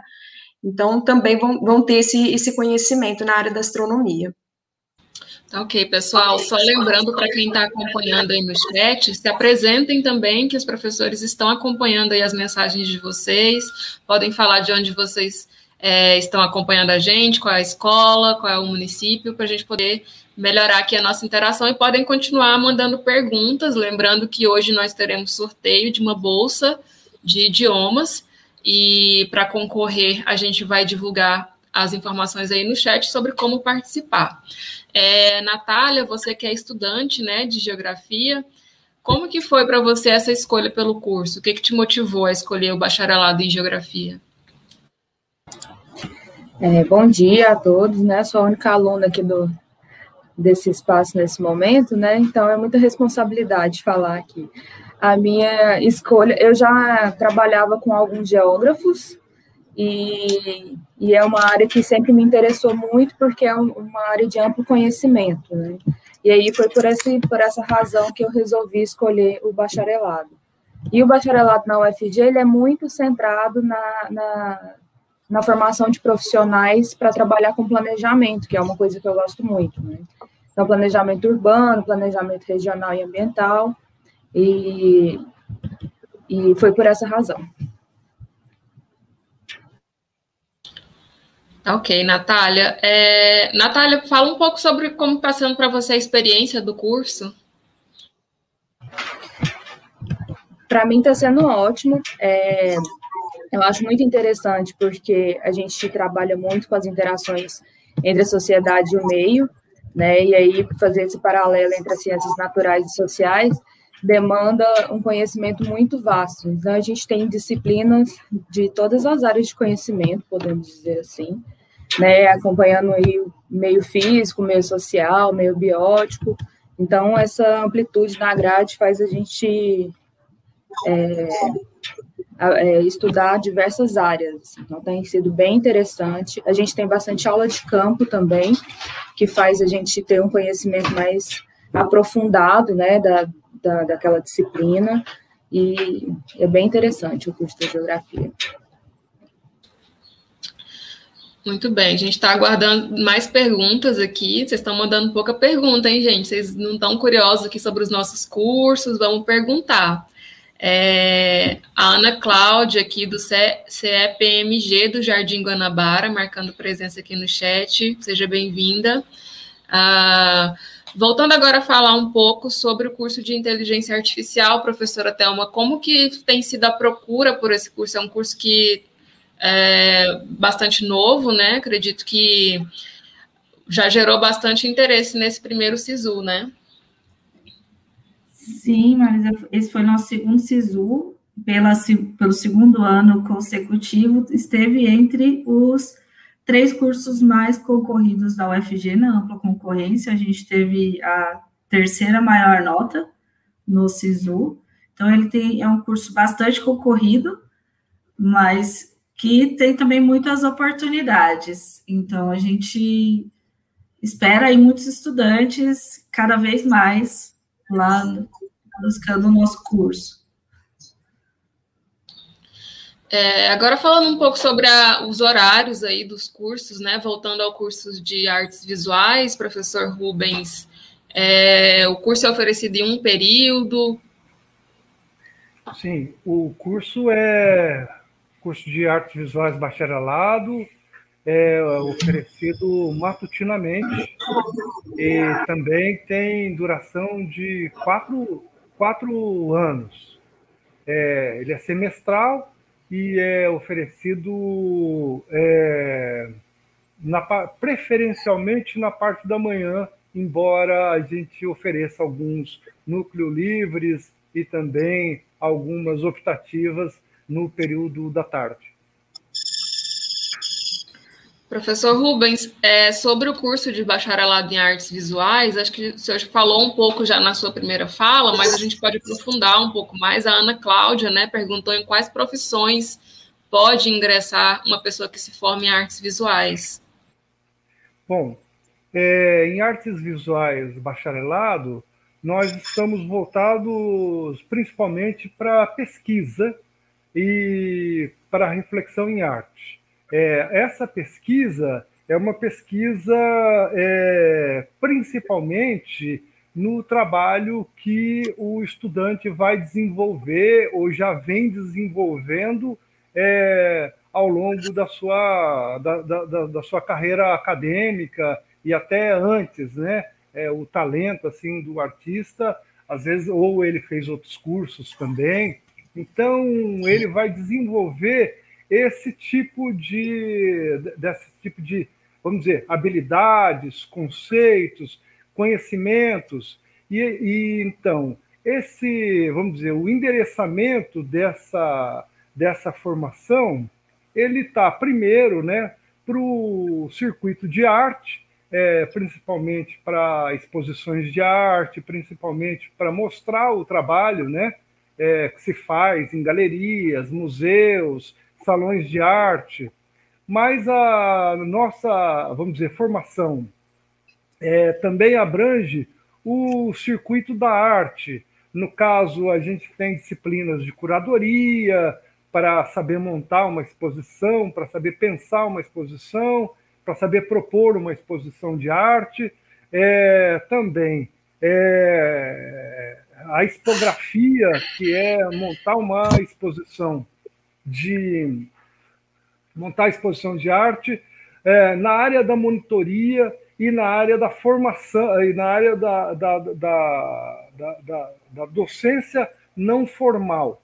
É, então a gente prepara o aluno para o circuito da arte, mas também nós preparamos o aluno para é, a continuidade acadêmica, para o trabalho é, se desenvolver no mestrado e também no doutorado. Então vamos dizer que a, a, a, ela ela ela está ligada então a uma prática é, profissional, vamos dizer entre aspas, não formal e a um desenvolvimento acadêmico, principalmente. Chegou uma pergunta que eu acho que vai precisar ser respondida em duas etapas aí, porque ela envolve filosofia e inteligência artificial. É uma pergunta do estudante do curso de filosofia, o Lucas, Lucas Cunha, perguntou qual a relação da filosofia da mente com a inteligência artificial. É, professor Anderson ou Cícero, qual dos dois pode começar respondendo? Ah, olá, eu, eu, eu, li essa pergunta, uma excelente questão. Embora a filosofia da mente não seja minha área, eu sou da filosofia antiga, mas eu posso é, rapidamente indicar algumas, é, uma relação muito evidente. A filosofia da mente estuda fundamentalmente a, a noção de, de consciência, de mente, e um dos temas estudados nessa disciplina é a relação corpo e alma. A inteligência artificial é um tema é, é, que tem uma literatura pró própria, né, que tem uma pesquisa própria, mas entra nessa disciplina filosofia da mente na medida em que a questão é em que medida máquinas podem pensar. Né? Então, a filosofia da mente estuda o pensamento através da relação mente e corpo, e esse tema entra. Certamente é um, um, um tema que estará presente no, no curso de filosofia da mente e o aluno interessado nesse tema terá acesso, por meio do professor, à, à literatura, à bibliografia específica sobre esse tema. Né? Então, o máximo que eu posso apresentar sobre essa questão é isso, mas é uma excelente pergunta. Certamente, ah, na filosofia da mente, a principal questão é como nós, é, como a nossa mente interage com o mundo externo e como nós usamos o nosso corpo nessa interação, né? E como caracterizar, tem muitas teorias diferentes, algumas até conflitantes, sobre essa relação mente e corpo. Professora Thelma, e a senhora, o que, que tem a dizer sobre esse assunto? Essa, eu até estava, ainda bem que o professor Anderson falou primeiro, que estava me perguntando o que era, o que a filosofia da mente, né, estudava. Eu acho que a gente tem que ter né, assim, a, a, inteligência artificial ela vai resolver tarefas que são no sentido mecânico, né, repetitivas, que não demandam essa o extenso raciocínio lógico, as interações interpessoais, né? Eu acho que a máquina, ela hoje a gente consegue ter algum tipo de interação, de conversa, né? já existem alguns apresentadores virtuais, mas falta a máquina a empatia, algo que, algo que é do ser humano. Então, atividades que demandem a empatia, a interação mais pessoal, elas não serão substituídas facilmente pela máquina. Você, em algum momento, vai conseguir é, perceber que você não está interagindo fortemente com o ser humano. Então, eu acho que, assim, propor raciocínios novos não é algo que ainda, do ponto de vista do que existe, possível para a máquina. Então, na inteligência artificial, a gente vai resolver tarefas bem específicas e que demandam um conhecimento já prévio. Então, a máquina ela ainda não pro, produz algumas coisas, mas com base em algo que ela já aprendeu. Então, ela vai combinar características de outras coisas que já existem. Então, eu acho que é, é um assunto bem interessante de se discutir. Achei inter... fiquei bem interessante que o curso, talvez de filosofia, possa discutir esses aspectos. Lá na inteligência artificial, a gente se pergunta sobre isso algumas vezes, né? Que é a questão que dizia, ah, a máquina vai substituir o ser humano? Do meu ponto de vista, eu diria que não. Ela vem para ajudar o ser humano em muitas coisas do que ele tem que fazer. Professora Adriana, acho que a pergunta também dá abertura para a gente discutir a geografia, justamente porque a ideia, a primeira ideia que se tem da geografia é estudo de mapas, solos, mas tem também um viés é, de geografia humana, né? Sim, com certeza. É, o campo de, de atuação de conhecimentos da, da geografia ele é muito amplo. Né? Então, ele conjuga tanto os econômicos, políticos, como também tem como objeto de estudo os componentes físicos naturais. Então, assim, do ponto de vista da, da, da, leitura do conhecimento geográfico, então nós temos, então, essa leitura da dinâmica de construção do espaço geográfico e interação da relação sociedade-natureza. Então, um olhar geográfico, é, ele tem que lidar com essas com essas ansiedades. É, do ponto de vista disciplinar, do ponto de vista de, de conhecimentos disciplinares, nós temos é, disciplinas que estão voltadas para na área mais social, vamos dizer assim, na área então da geografia urbana, da geografia agrária, da geopolítica, é, da geografia econômica, é, como também é, disciplinas que, que são que a gente denomina como componentes físicos naturais, que tem como é, objeto de estudo, o clima, o relevo, é, solo, rochas, minerais. É, então, assim, é um conjunto de, de, conhecimentos mais ligados à chamada tradicional geografia física, né? É, da qual, inclusive, a gente tenta superar essa dicotomia, uma permite um olhar integrador. Ao mesmo tempo, o geógrafo também, ele, ele tem, compete a ele é, fazer uma análise do ponto de vista da dinâmica socioambiental. Então, os problemas, né, onde tem problema, tem o trabalho do, do, geógrafo, né? Tanto o geógrafo bacharel como o geógrafo licenciado. Então, é, as problemáticas ligadas à especulação imobiliária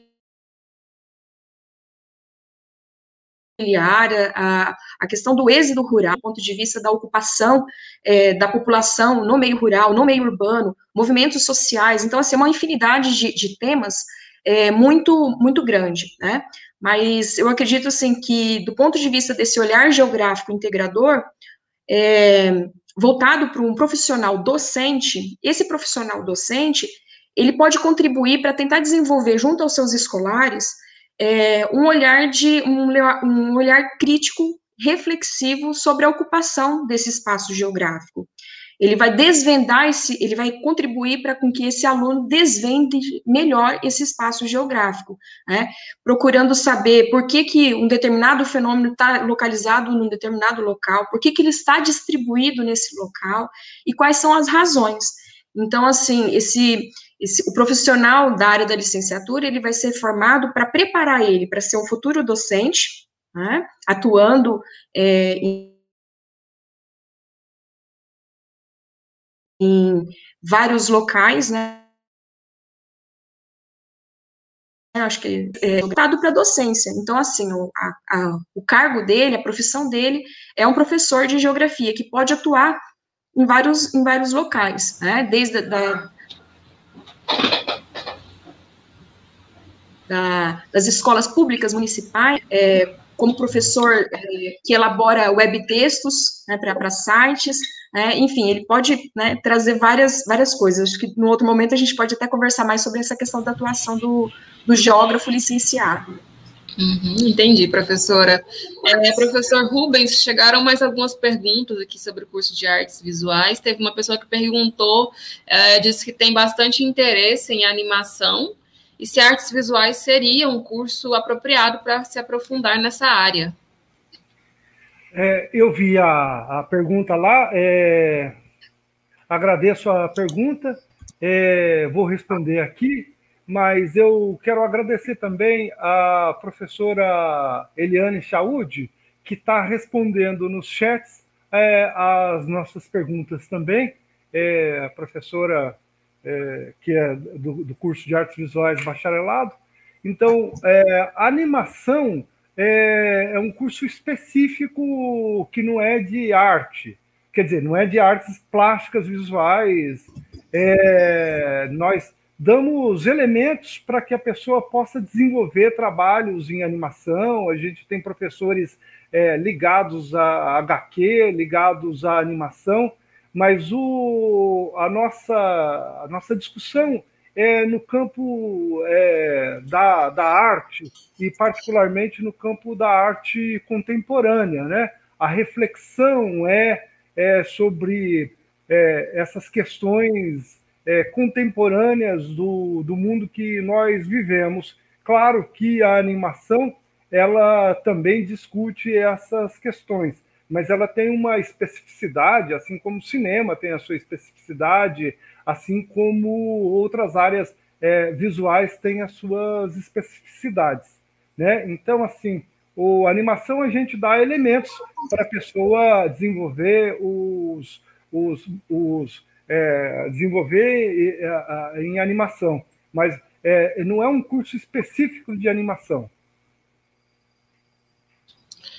Entendi, professor Rubens. É, agora, professor Cícero, nós recebemos uma outra pergunta sobre o curso de filosofia. Acho que o senhor poderia complementar aquela pergunta sobre o curso de inteligência artificial e a intersecção com a filosofia.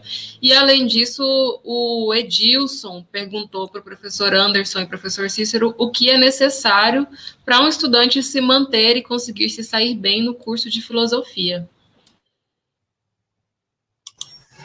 Ok, obrigado pela pergunta. Obrigado, Marisa. É, bom, a, a, eu, eu diria apenas que é, a filosofia da mente é, de certa forma, quase tão antiga quanto a filosofia, né? Ela começa com uma questão sobre é, a natureza da mente e a sua extinção em relação ao corpo, portanto, é uma pergunta que começa lá na filosofia de, de Platão, né? Quando Platão estabelece uma extinção crucial para a história do pensamento ocidental, que é a distinção entre corpo e mente, né?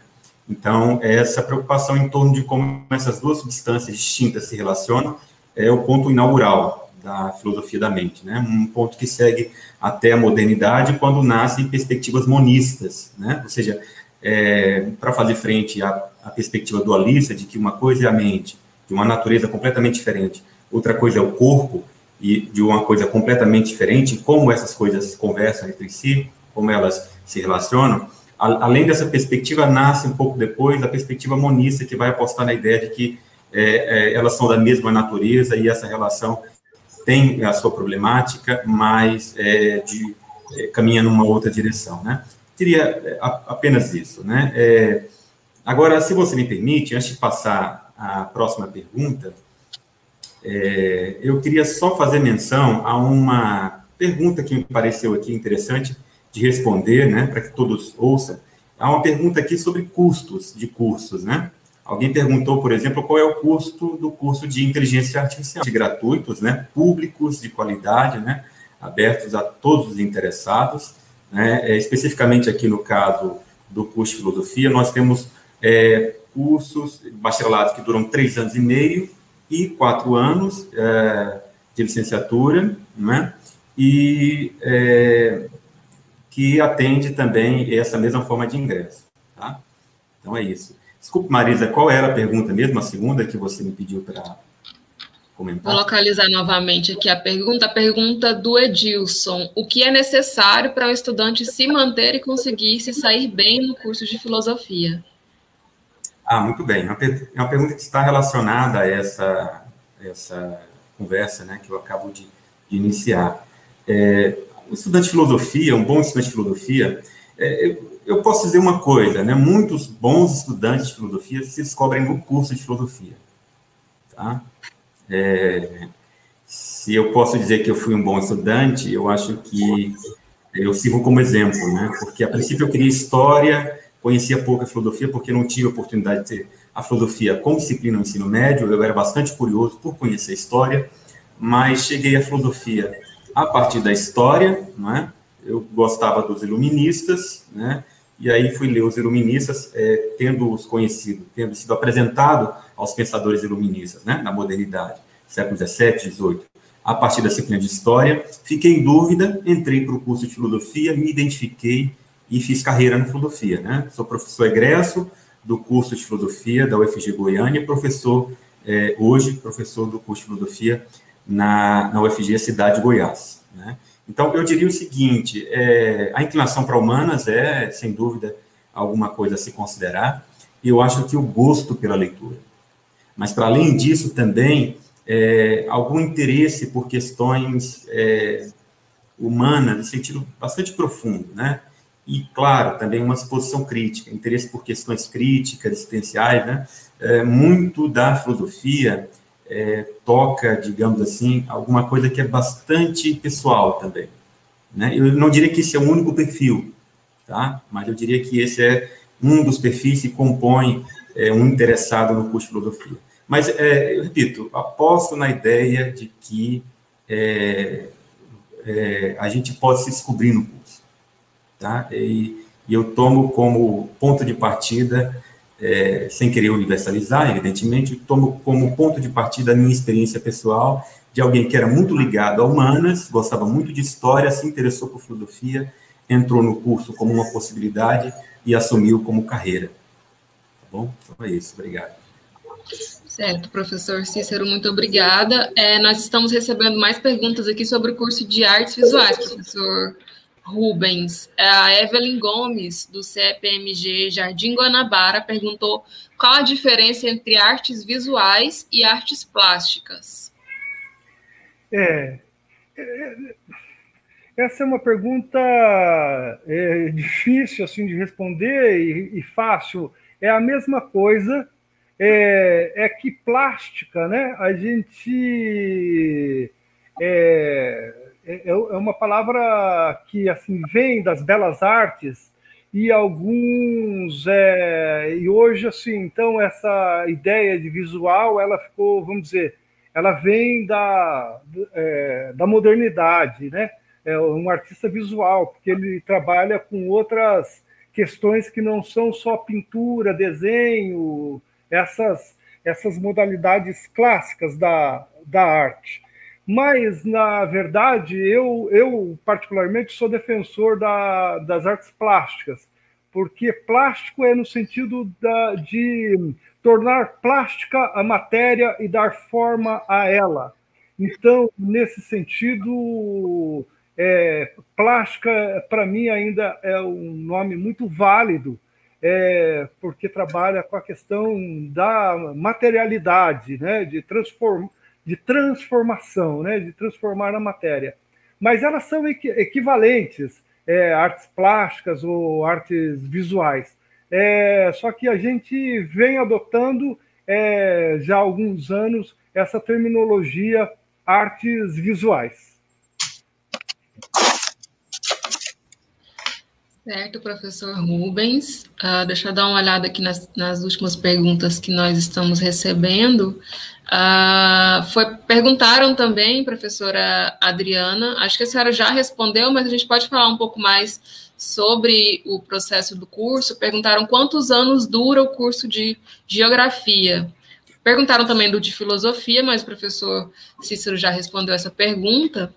É, quantos anos dura, professora Adriana? Eu acho que falar um pouco sobre o processo também, né? O estudante ele vai no primeiro período pegando algumas disciplinas mais básicas, depois pode se aprofundar, não é isso?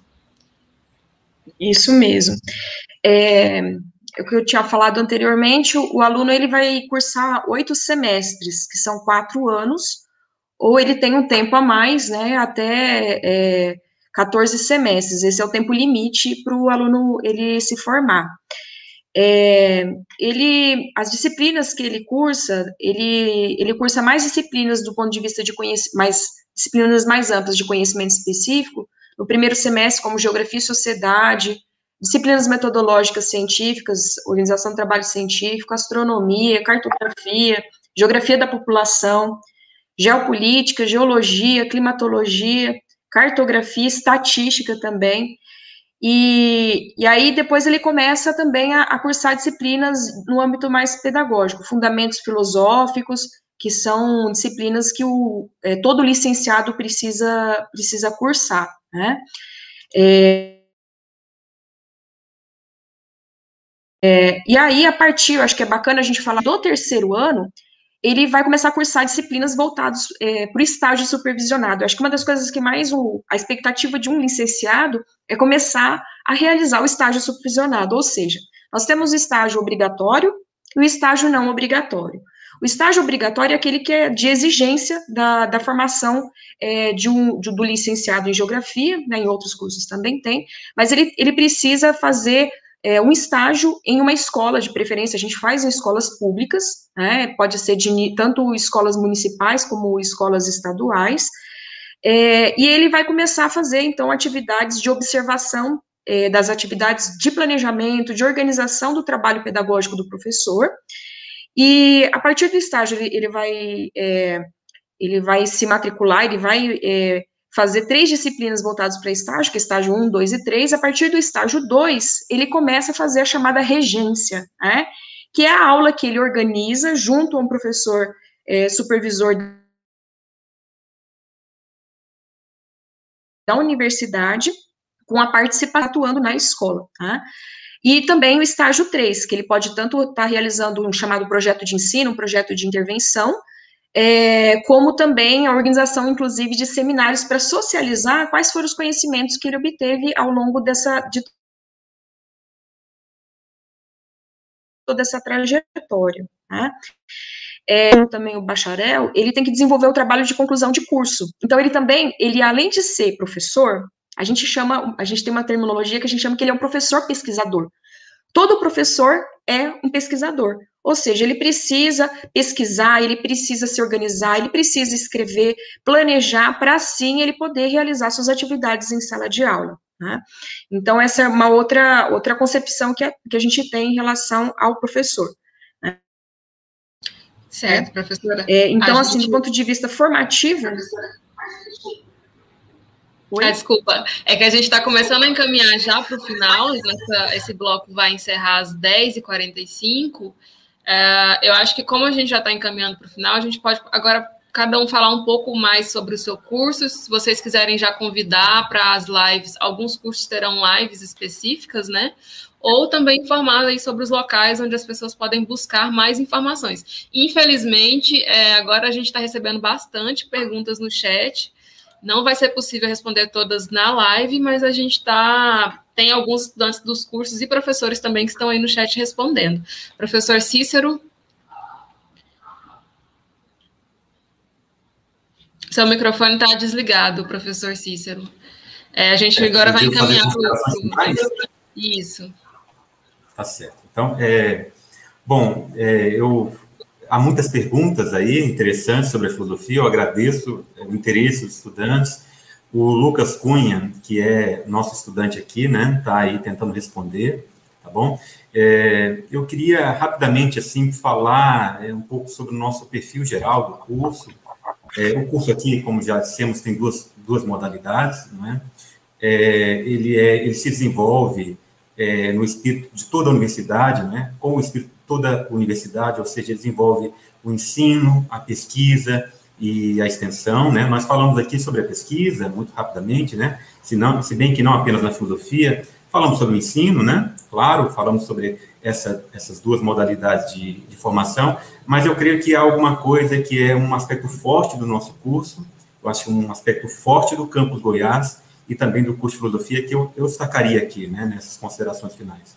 Nós temos aqui no curso de filosofia é, uma, é, um conjunto de atividades de extensão né, que é, casa com a proposta de formação é, do estudante de filosofia para além de competências filosóficas consideradas em si mesmo, né? ou seja, é uma proposta também de formação é, de, de é, cidadã, né? ou seja, é uma proposta de inserção da filosofia no âmbito da vida da comunidade. Né? E é nessa perspectiva que a gente desenvolve atividades é, universitárias de extensão. Tá? Eu destacaria, então, aqui, rapidamente, é, três atividades de extensão que nós desenvolvemos aqui é, no curso de filosofia. Né? Nós temos o um projeto de filosofia e cidadania, coordenado pela professora Ana Gabriela Colantoni, né, que analisa propostas de leis das, da Câmara Municipal é, de Vereadores do município de Goiás, né, e isso como testemunho, portanto, de que a filosofia não é alguma coisa que não tem qualquer relação com a realidade, como em geral pesa, né, um preconceito que pesa contra a filosofia. Nós temos aqui também um projeto de cinema e filosofia chamado Vila Boa é, Cine Clube, Filosofia e Cinema, que acontece é, de forma inteiramente gratuita no Cine Teatro São Joaquim, uma vez a cada mês. A gente projeta e discute um filme clássico, né, na perspectiva de também evidenciar a relação que a filosofia tem com a arte, que a filosofia tem com é, o mundo da vida, né, e uma atividade inteiramente aberta, numa correlação, uma parceria com a Secretaria Estadual de Cultura, e nós temos também um canal de podcast, né, que, aliás, foi inspirado nessa atividade anual de mostra do curso da UFG, um canal de podcast a partir do qual a gente desenvolve interação é, com docentes e é, discentes, pesquisadores de todas as partes do país. Aliás, eu convido, né, o Lucas deve uh, colocar o link aí, já está colocando, uh, eu convido as pessoas a conhecer essas atividades, porque elas estão disponíveis também em páginas. E também estamos uh, com uma página no Instagram, que é Filosofia Goiás, tá bom? Então é isso, obrigado aí é, pelo tempo disponível e por essa conversa. Obrigado pelas perguntas e pelo interesse. Obrigada, professor Cícero. Professora Thelma. É, professora Thelma, a gente recebeu duas perguntas que eu acho que a senhora pode responder agora no, no, encerramento, porque são perguntas que, inclusive, a senhora já comentou um pouco o assunto, que é a duração do curso de inteligência artificial e como é o mercado de trabalho. E aí a gente já encaminha para o encerramento. É, o curso, então, respondendo, tem duração de oito semestres. Certo? A gente procura já desde o começo inserir os alunos em projetos, seja com empresas, seja projetos de pesquisa, para já irem para uma vertente mais prática. Então, ele nos. Desde o primeiro período, eles já têm disciplinas um pouco mais específicas do que a gente chama mentalidade, que seriam disciplinas de empreendedorismo, transformação digital, pensamento analítico de dados elas começam no é, primeiro, segundo e terceiro períodos. Já no terceiro período já entram algumas de, da computação mesmo, mais específicas, de técnicas de IA, e a partir do quinto período, o, do quarto para o quinto período, o aluno tem basicamente só disciplinas do núcleo específico de inteligência artificial, tá certo? Então, o mercado de trabalho hoje está aquecido, existe muita demanda por esse tipo de profissional, e a gente acredita que esse profissional ele vai é, se, é, crescer cada vez mais. Ele é um profissional que ele está ligado ao negócio da empresa, então por isso é, essas disciplinas que a gente chama de desenvolvimento de mentalidade, porque ele não é só um profissional técnico, ele é um profissional que precisa conhecer as demandas do negócio que ele está atuando ou do, do que ele pretende resolver. Né? Ele precisa transcender a própria computação em si, né? envolver com todo o mercado. Aí, aproveitando para já encerrar, hoje, às 16 horas, a gente vai ter uma live específica no é, YouTube oficial do Instituto de Informática da UFG, então a partir das 16 horas, uma live sobre inteligência artificial. Para quem quiser conhecer mais, interagir mais diretamente com os alunos do curso, a gente também tem o nosso Instagram, BiaUFG, que você pode entrar lá e vai conhecer um pouquinho mais da área de atuação, do perfil dos alunos, conhecer o que eles, por que eles escolheram esse curso. Né? Então, você vai poder interagir com os nossos estudantes hoje que estão lá do, do bacharelado em inteligência artificial. Okay, Também temos a nossa página na internet. Né?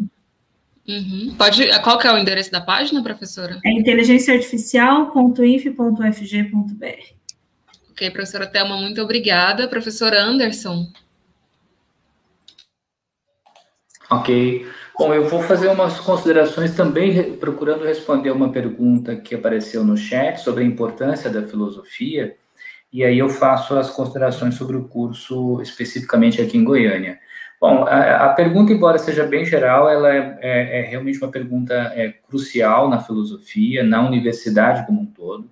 Né? Uh, todos os cursos têm essa consciência, né? O, o, a, as diferentes áreas do saber nasceram da filosofia né? Foi a filosofia, quando começou na Grécia, é, começou como uma, uma pergunta né, feita em conversas por uma pessoa chamada Sócrates, e a pergunta era o seguinte: o que é determinado tema? Tá? Então, é assim que a filosofia começou. Quando uma pessoa se dizia conhecedora de um tema, ou então Sócrates encontrava muitas pessoas que justificavam certas ações a partir de um conhecimento que elas diziam ter, e Sócrates conversava com essas pessoas sobre, afinal, o que você sabe? O que é isso que você sabe? E essa é a origem da filosofia, e até hoje essa questão é fundamental. Embora nós tenhamos uma universidade, vocês podem ver, complexa, com todos esses saberes, tem uma questão que nos une, tem um tema que nos une, o conhecimento, né? nas artes visuais, na filosofia, é, em qualquer outra área, é o conhecimento que unifica tudo isso que nós fazemos na universidade. Então, essa é a importância da filosofia. A filosofia continua sendo uma área do saber, né? É uma área, hoje é uma área, né? Ela nasceu como a área, mas hoje ela é um campo do saber, mas ela continua sendo um campo em que a questão do conhecimento é fundamental em qualquer é, área que você atue. Né? Então, essa é a importância. Eu gostaria de pontuar que, né, é, complementando coisas que o Cícero disse, aliás, agradeço, Cícero, por você ter pontuado algo muito importante, a gratuidade, realmente, é, é por mais que nós divulguemos isso, né, parece que ah, algumas pessoas na sociedade ainda não têm essa informação. Realmente, somos um curso, somos uma universidade gratuita, né, é, o que nós oferecemos, respondendo também uma pergunta sobre interação e, e a própria questão que o Cícero pontuou. Nós, no curso de filosofia em Goiânia, temos grupos de estudos. Eu convido os alunos, as pessoas interessadas a entrarem no site da filosofia. E, uh, uma pessoa se interessou por filosofia da mente, temos um grupo de estudo específico sobre esse tema, coordenado pelo professor Felipe. Temos outros grupos de estudos atuantes dentro do nosso curso. E o que nós oferecemos, tanto do bacharelado quanto a licenciatura, é uma formação de qualidade na área de filosofia que permite a pessoa que vai se formar, tanto no bacharelado quanto licenciatura, em ser uma pessoa capaz de desenvolver as habilidades de pensamento, de argumentação, de busca de conhecimento, sobretudo isso, né? E não apenas como um pesquisador, mas uma pessoa que se interessa pelo conhecimento em qualquer campo, né, que seja algo que chame a sua atenção. Então, Entendi, o nosso curso a gente oferece... Que... Desculpa, okay. a gente Tudo vai bem. ter que cortar agora porque a gente está indo para o intervalo. Eu vou passar a fala para o professor Rubens para fazer o encerramento também, professor. Ok. É, eu queria agradecer a oportunidade de falar sobre o curso de artes visuais bacharelado, a UFG, a, também a defesa do ensino público, gratuito e de qualidade, é, e, universal. É, queria dizer, voltando aqui para o curso de artes visuais bacharelado, nesse momento a gente está vivendo um, é, um, período de exceção, né, por causa da pandemia, é, e nós, mas nós temos vários ateliês nós temos ateliês de cerâmica, nós temos ateliê de gravura, nós temos ateliê de pintura, nós temos ateliê de desenho, nós temos ateliê de fotografia. É, e, e, e, esses, e, nós, então, esses ateliês estão é, para servir o aluno. A gente está cada vez mais buscando interlocução com a comunidade para que elas possam usufruir também desses, desses ateliês a universidade acadêmica também, ela é aberta à universidade acadêmica, e, e, e aí, é, fazendo um convite, se o, quem está nos ouvindo quiser desenvolver o seu trabalho de artista, quiser é, buscar interlocução, quiser fazer pesquisa e reflexão no campo da arte, visando tanto a sua formação no circuito da arte quanto é, no desenvolvimento acadêmico, o curso de Artes Visuais Bacharelado convida você a participar conosco dessa jornada. Ok, professor, muito obrigada. Professora Adriana. Vou tentar ser breve. É, convido os participantes a, a consultarem o site do IESA, iesa.com.fg.br, para obter mais informações acerca do curso. É, diz, o Charles, que é o nosso técnico, também colocou aqui no chat que vai ter uma, uma live tira dúvidas dos cursos de geografia. Dia 4 do 5, amanhã, às 18 é, só queria reforçar que o curso de licenciatura ele ocorre no período matutino e noturno, de manhã é das 8 às 11h40 e à noite é das 18h50 até as 22 horas. E por último, dizer que é, nós temos bolsas específicas, alguns colegas colocaram aqui, que são as bolsas específicas de é, PIBID, residência pedagógica, e ProLicen, que é voltado à iniciação científica, voltado para a área da, da licenciatura. Outros, outro, um perfil do Instagram que eu indico também é o, o laboratório da onde eu estou lotada, que é o LEPEG, que é de voltado para pesquisas em educação geográfica, onde vocês poderão ver também algumas atividades, algumas ações é, voltadas para essa formação. Eu agradeço a participação. Obrigada, professora Adriana. Natália? É, só complementar o que a professora Adriana falou, é, o curso de bacharelado, ele é matutino, mas como tem muitas disciplinas do, do núcleo comum, os alunos podem conseguir pegar algumas disciplinas no noturno também. E além desses links que ela passou, eu também recomendo que entrem no site do Lapig, que fala que, que é sobre processamento de imagens e geoprocessamento, e quem gosta dessa parte física, da geografia física, tem bastante conteúdo lá interessante para ser consultado. Mas é isso.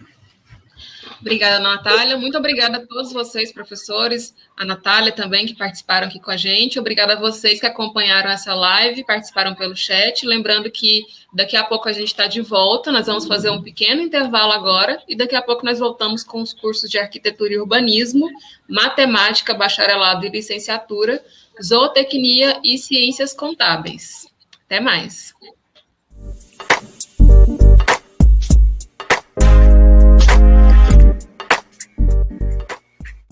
Olá, voltamos. Espaço das Profissões 2021, uma realização da Universidade Federal de Goiás, está de volta.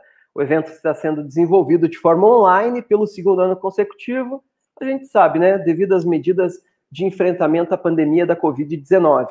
Lembrando que, além do YouTube, a transmissão uh, está sendo feita pela Rádio Universitária 870 AM.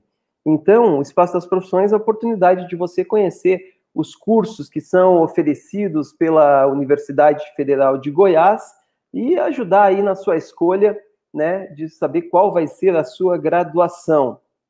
Todos os dias temos cursos diferentes em destaque aqui com professores convidados. E todas as nossas transmissões contam com o apoio da Coordenadoria de Tradutores e Intérpretes de Libras e Português da Faculdade de Letras da UFG. Quem está conosco nesse momento é o Rayan Santos. Bom dia, Rayan. Seja bem-vindo, né? Bom trabalho para todos nós. Uh, vamos começar então esse segundo bloco. Ah, vou, deixa eu dar o aviso aqui novamente, né? Espaço das Profissões 2021 uh, ah, está sorteando, todos os dias tem sorteio uh, de bolsas de língua estrangeira e também kits da UFG, com agenda, caneta, caneca. Será um sorteio por dia. Atenção para as instruções, bem rapidinho. Link para o formulário de inscrição está sendo disponibilizado no chat. Podem participar estudantes do ensino médio ou básico a partir de 15 anos. Será considerada uma inscrição apenas por participante. O regulamento do sorteio está no site do Espaço das Profissões. As inscrições devem ser feitas até às 11h30 da manhã, então um pouco mais de 20 minutos aí. E o resultado do sorteio será divulgado hoje, no final da live, o sorteio de hoje. Né? Depois da organização do evento, entra em contato com os ganhadores para orientar sobre a matrícula no curso e também uh, combinar a entrega dos kits. O sorteio de hoje é uma bolsa para o curso de alemão. Então, quer aprender alemão? Você pode ganhar essa bolsa aí, estudante.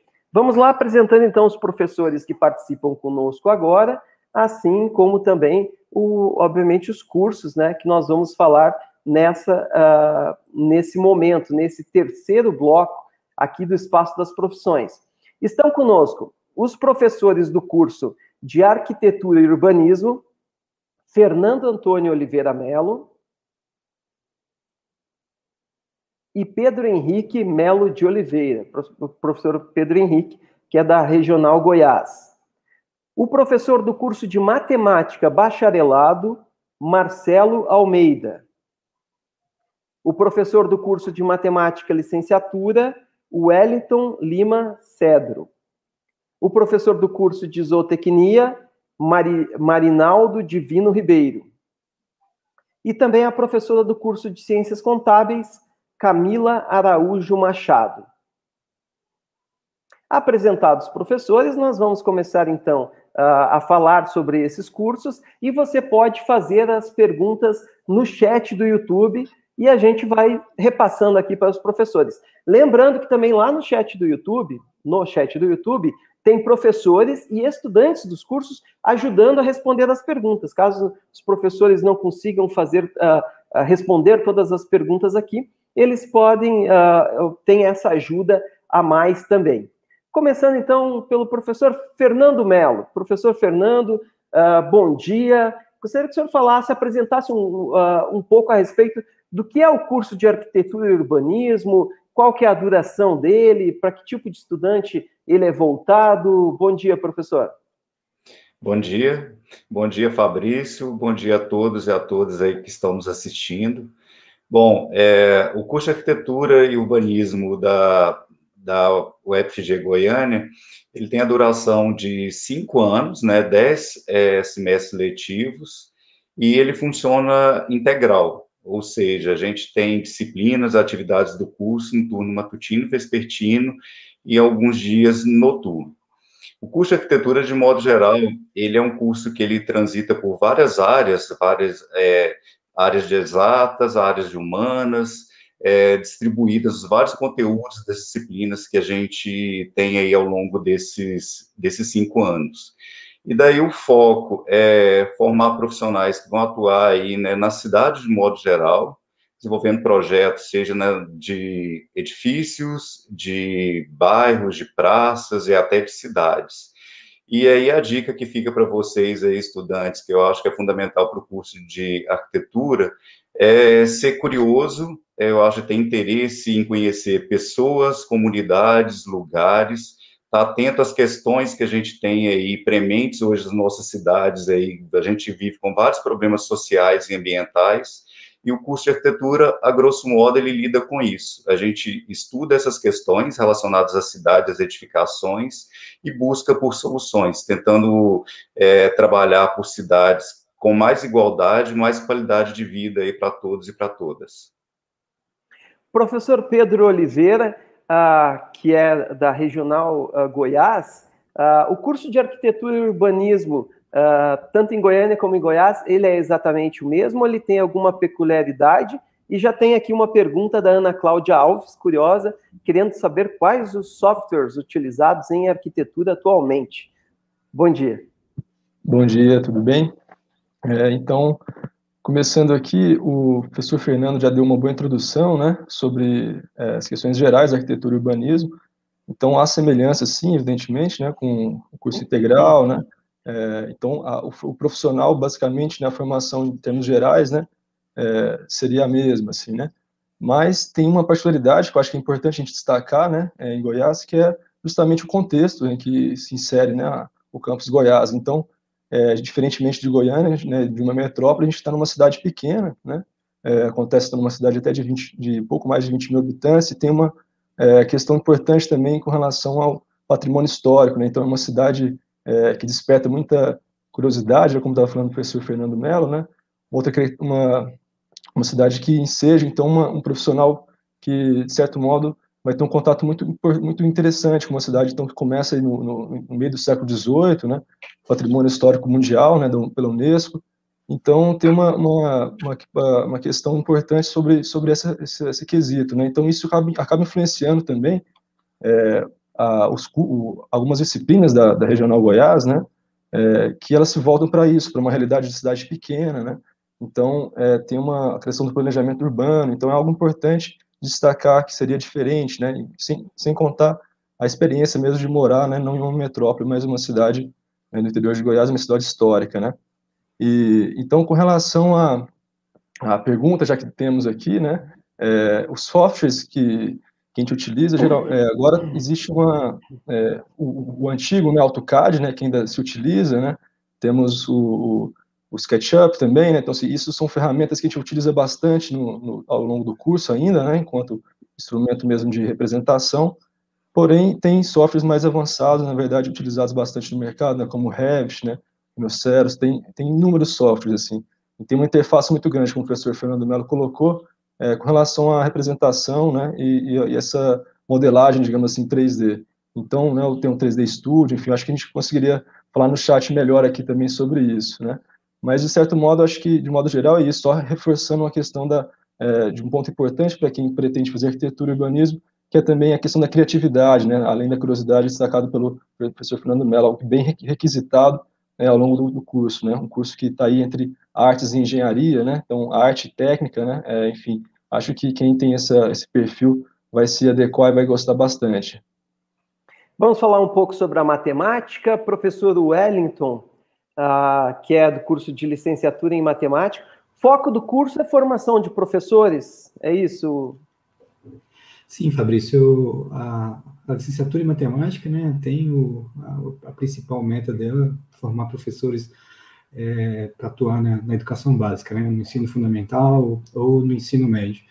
É, só que, ultimamente, também a gente tem percebido né, que as, as redes de ensino públicas né, também têm contratado os professores, têm mudado as suas propostas de ensino e têm incorporado os professores também nos anos iniciais, né, nos, com os, os, alunos ali dos pequenininhos. Né, então, algumas escolas fazem essa, essa também esse tipo de inserção.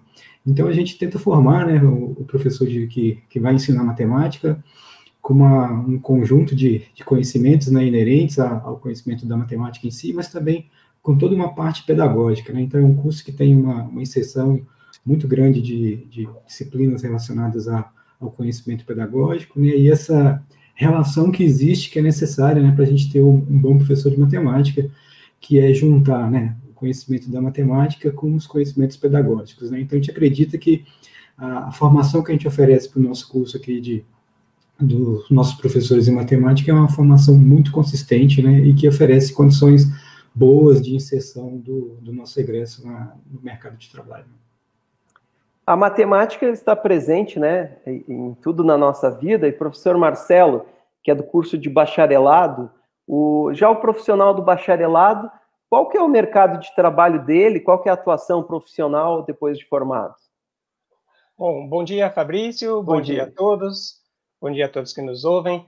É, bom, o, bacharelado, né, no caso o curso de matemática bacharelado, ele forma né, um profissional para ser um matemático pesquisador, né, mas também que pode atuar como matemático educador. Né? E o que, que isso quer dizer? Quer dizer que você pode atuar em meios acadêmicos, mas no caso que não exige a licenciatura. Né? No caso, em nível superior, é, quando eu, por exemplo, fui contratado aqui, eu era graduado eu fui contratado para ser professor e eu fiz bacharelado. Então, a universidade, em geral, ela não exigia, não exigia o, o, a licenciatura, né? Então, bacharel pode ser um matemático educador, né? E a gente prepara, né, o, o aluno, né, para ser atuar também, né, em meios não acadêmicos, né? É, no caso, também vai estar preparado, né, bem capacitado para poder seguir estudando, né, qualificando, fazendo pós-graduação, tanto em matemática quanto em áreas afins, né? Então, a gente tem aí no mercado, por exemplo, trabalhar em bancos, é, trabalhar no Google, né? A gente tem é, casos de aluno que forma em matemática e são selecionados para compor a equipe, né? Que atua é, tanto lá, né, no, no, no, Google, quanto outras empresas aí de, que atuam com inteligência artificial e tudo mais, né? Então, a gente é, capacita, né, o, o aluno para que ele possa ir realmente atuar, né, é, inserido no mercado de trabalho e preparar para uma formação contínua, né? E também estudos, no caso da pós-graduação. Professora Camila, de Ciências Contábeis, eu imagino que o, uh, depois do graduado em Ciências Contábeis também trabalha no banco, no Google e, e, em todas as empresas, né? Nos fale um pouco mais sobre esse curso. Bom dia. Ótimo. Bom dia, Fabrício. Bom dia a todos os professores e aos estudantes que aqui nos ouvem. É, realmente, a, a profissão do, do contador, ela tem alguns ramos, né? É trabalhar dentro e fora de empresas, então a contabilidade, ela atua é, como um, um dos ramos das, dentre as áreas está a aplicação e a atuação em bancos, e aí seria a atuação dentro da própria empresa, mas existe também a atuação fora da empresa, no qual a, o profissional ele pode trabalhar com assessoria e consultoria, de modo a tentar minimizar os efeitos de riscos financeiros e, da mesma maneira, é, trazer a sustentabilidade de uma empresa, né? É, manter a saúde, né? Que a gente fala muito que o contador ele trata da saúde da empresa. Então, é um, uma das áreas é o banco.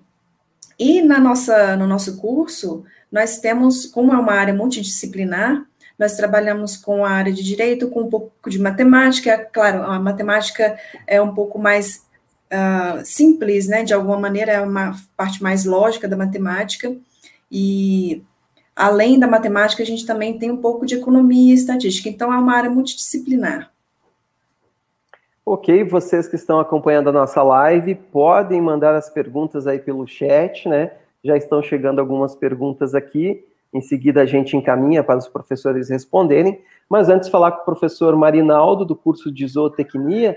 Uh, professor, para que tipo de estudante é esse curso? Tem um perfil, né? Qual que é, digamos assim, o, o que, que deve levar um estudante a optar por esse curso? Bom, bom dia. Bom dia, bom dia a você, bom dia a todos que nos acompanham. O curso de graduação em zootecnia, que tem duração média de cinco anos ou dez semestres, é também um curso que transita em diferentes áreas do conhecimento.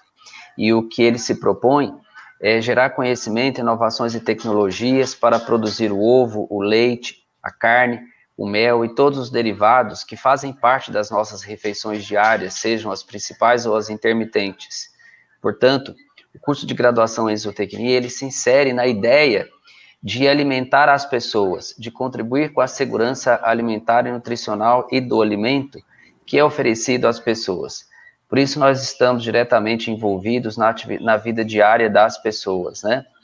Nosso curso, ele é, é, se insere dentro do campo das ciências agrárias e, ao permear por diferentes áreas, ele permite uma formação ampla e diversificada do profissional zootecnista para atuar no agronegócio, para ser responsável pelo bem-estar dos animais, para promover a atividade produtiva de forma sustentável, que ela seja economicamente viável, né, tecnicamente eficiente, para que é, cada vez mais a gente tenha uma relação adequada entre o homem e o animal e a forma de utilizar esses animais, é, respeitando as condições de comportamento, de bem-estar desses animais. Esse é o curso de graduação em zootecnia, que privilegia pela produção eficiente e sustentável dos produtos que fazem parte da nossa mesa diariamente. É, acredito que com isso o senhor já respondeu aqui a pergunta da Ana Clara, que ela perguntava como resumir o curso de zootecnia. Acho que o senhor já fez isso bem. E aí tem a pergunta da Amanda, já aproveitando que estamos falando de zootecnia, que ela pergunta se a zootecnia trabalha em conjunto com a veterinária ou se são áreas diferentes. São áreas que fazem parte daquelas que cuidam da criação, conservação e produção animal propriamente dita, como o tecnólogo em gestão do agronegócio, como a economia, como o tecnólogo em laticínios, como os próprios biólogos, né, quem faz biologia, é, e o zootecnista e a medicina veterinária. Certamente nós somos áreas que têm interface e se complementam no entendimento de que a medicina veterinária cuida da saúde dos animais, isto é, clínica, farmacologia, a parte de inspeção propriamente dito, tratamento de doenças, enquanto que o zootecnista ele cuida do manejo, da reprodução, da alimentação, do melhoramento genético, da produção de alimentos para alimentar esses animais, é, portanto, é um perfil mais de produção dos animais, de cuidado e bem-estar dos animais. E a agronomia tem mais o perfil para a produção vegetal. Por isso, embora os cursos tenham interface, eles têm perfil diferentes no seu processo de formação e de característica de atuação profissional. Olha, o pessoal já está até levantando hashtag ali no chat, né? Vem para a zootecnia. O pessoal já está compartilhando. Mas eu tenho aqui agora algumas perguntas para arquitetura e urbanismo. Uh, começar então com o professor Fernando. Professor Fernando, tem uma pergunta aqui da Caliandra. Ela pergunta assim: a arquitetura se limita ao desenho e planejamento das construções ou tem algo mais que não é comentado? Caliandra, né? Caliandra, bom dia. Obrigado aí pela pergunta. É uma pergunta muito oportuna, por sinal, porque eu acho que vai muito além disso, a, a arquitetura. É, a minha trajetória, acho que eu entrei, eu comecei a faculdade, entrei para engenharia civil é, e acabei mudando para arquitetura e tinha também um pouco dessa dúvida, assim, ah, mas arquiteto ele vai somente fazer projeto, projeto de casa, projeto de edifício, enfim. E, na verdade, eu descobri um mundo muito maior do que esse no curso de arquitetura. Eu acho que o curso de arquitetura é importante para vocês aí que estão nos ouvindo. Eu acho que ele transita entre áreas e, e conjuga essas áreas todas na, no estudo das cidades. E daí a gente tem é, uma parte muito forte é vinculada às ciências humanas, à história, à sociologia, que depende da antropologia, depende das artes, para entender como é que, que as cidades, edificações se formaram e se transformaram ao longo do tempo. A gente depende aí muito da parte de exatas, a matemática a física, cálculos de estrutura, para entender como é que as construções devem ser edificadas, né? É água, esgoto, parede, laje. A gente depende muito da geografia aí na área que a gente estuda o planejamento, entender o funcionamento e a dinâmica das cidades. E a gente tem uma parte ainda que depende novamente da matemática, da geometria, e também de uma habilidade artística aí, que é a nossa parte de representação, tanto desenho, desenho de expressão, desenho livre, quanto desenho geométrico. Então, eu falo isso, Caliandra, porque quando eu trago essas, essas várias áreas aí que a gente trabalha no curso, eu acho que deixa claro, assim, que a gente estuda a cidade, as edificações de uma maneira ampla. E esse estudo é amplo por quê? Porque quem habita as cidades, quem usa as, as edificações somos nós, são comunidades, são grupos culturais distintos, e aí, para a gente desenvolver um projeto, um estudo, a gente precisa de conhecer as pessoas, precisa de entender essas comunidades e essas culturas para trabalhar com elas. E aí isso amplia muito, o leque vai muito além do desenho, do ato do projeto em si. Eu acho que o projeto ele é uma síntese que depende desse trânsito, como já falei, de, da curiosidade em conhecer essas pessoas, os atos, as culturas e os lugares para quais a gente vai trabalhar com eles. Professor Pedro, uh, perguntas que são recorrentes aqui a, a, respeito dos cursos, e em arquitetura e urbanismo também acontece, é o estudante querendo saber quais as oportunidades que está, de estágio que ele tem durante o curso e, e também como é o mercado de trabalho, né? Que é uma preocupação hoje. Perfeito. É, então, acho que, que é, um, é um pouco complementar, talvez, a, resposta do Fernando Mello, assim, do professor Fernando, que é justamente essa atuação nossa, né, de um modo é, integral, assim, né, é, na cidade, né, basicamente. Então, a gente estuda muito a sociedade, né, estuda bastante, né, as cidades, enfim. Então, as construções, né, então, existe um leque, a gente tem uma formação um tanto generalista, né. Então, a oportunidade de estágio acaba é, sendo um pouco é, nesse sentido, assim, de estar aberto também, né, principalmente a questão dos escritórios de arquitetura, então, de um modo mais direto, né, é, secretarias de Estado, né, é, então no governo, enfim, então você pode atuar então quanto, tanto quanto, digamos assim, nas grandes áreas, né, da arquitetura e urbanismo, né, então tanto quanto projetista, né, enfim, desenhista, né, desenvolvendo projetos dentro da, do, de escritórios, é, de, também projetos urbanos, né, e também junto, a, junto ao, ao poder público, né, é, atuando aí já como, quase como planejador, enfim, né, enfim, acho que tem essas oportunidades de modo mais geral, né, e o mercado de trabalho, é, para a área da construção, né, a gente falando aqui, felizmente é uma, é uma área bem requisitada, né, é, a cidade, né, digamos assim, está em permanente construção, né, e reconstrução, então é uma atuação, é um profissional que está sempre, é, felizmente, né, no mercado de trabalho tem, então, não só, né, como, como oportunidade de ser é, professor, né, educador,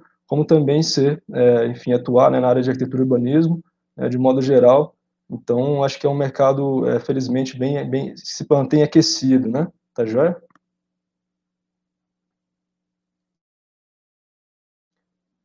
Fabrício está sem áudio. Agora sim, né? Agora, agora sim. Tinha fechado o áudio aqui para dar aquela limpadinha na garganta para não atrapalhar a fala dos outros. Mas aproveitando que estamos falando de mercado de trabalho, professora Camila surgiu perguntas aqui sobre as ciências contábeis. Pessoal perguntando qual que é a atuação do profissional de ciências contábeis. Ah, aqui foi o Murilo Mendes que perguntou, e tem uma pergunta anterior da Amanda Araújo também, querendo saber qual a diferença de ciências contábeis para ciências econômicas. A diferença, vou primeiro responder a Amanda, que aí depois a gente explica um pouquinho mais das atuações em diferentes áreas. A diferença entre as ciências contábeis e as ciências econômicas é que as ciências econômicas, ela vislumbra um, um corpo de, de conhecimentos um pouco mais abrangente, então ela, ela analisa ah, impactos mais socioeconômicos, enquanto a, a contabilidade, ela, de alguma forma, ela identifica o efeito desses de uma maneira mais micro, ou seja, dentro de cada empresa ou dentro de cada é, comunidade e, e, companhias, né? Então, a diferença é que, de alguma maneira, a, o campo das ciências econômicas, ela analisa mais o, quais os, os impactos que vão ocorrer no, numa entidade um pouquinho menor, né, que é a companhia, a empresa. E a atuação da contabilidade, a, a, nós, quando vamos separar as áreas, que dentro da própria contabilidade existe atuação é, do usuário interno e do usuário externo. A gente até diz que uh, um, um dos objetivos da contabilidade, quem for uh, fazer o curso vai ver isso de forma bem recorrente. O objetivo da contabilidade é informar.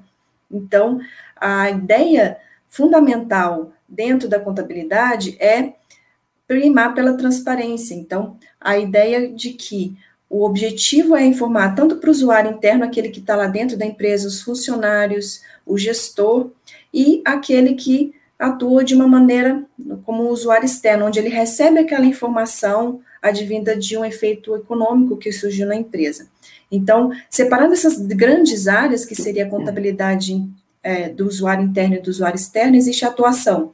E aí, a atuação profissional, por exemplo, de quem trabalha na área interna da empresa, como gestor, como como analista administrativo, seria mais voltado para a controladoria e área de custos. Então, por exemplo, você, como que você consegue estabelecer o preço de um produto? Você precisa ver os custos que existem, né, para que haja um, um, uma precificação daquele produto. Então, é só um tipo de atuação o qual a contabilidade pode é, trabalhar. A outra seria a parte do usuário externo, no qual a, o aluno caso ele queira atuar futuramente como contador, ele pode analisar, pode atuar como analista tributário, ou seja, planejamento tributário, a gente sabe que no Brasil a gente tem muitos tributos, então como que consegue se planejar de modo a não trazer nenhum problema futuro de risco em relação a esse planejamento. E além da, da, parte tributária, a gente também tem a parte de consultoria, por exemplo, analisar qual uh, de alguma forma a empresa consegue fazer investimentos além daquilo que ela usualmente pode fazer, ou seja, de maneira ela poder criar valor, né? Então, é, essas atuações, elas podem ser diversas, tanto para a área tributária como analista tributário, uh, pode ser como analista financeiro, uh, de alguma maneira também como consultor, assessor, e isso para parte externa, né? A parte interna também como auditor, inclusive, a gente sabe que pode atuar no, no governo como, como auditor da Receita Federal, aquele que atua, aquele que conhece bastante a contabilidade, e também como na área interna, né, digamos, além da, do, do governo, pode atuar também como na área de controle interno. Isso, então, a área de atuação, além do, do interno e interno, ainda tem a área é, que pode ser governamental ou não, a área do governo, a área, a área privada. Ou seja, é um bom curso também para quem pensa em concurso público, não? Sim, sim, é um ótimo concurso, é um ótimo curso. Muitas oportunidades.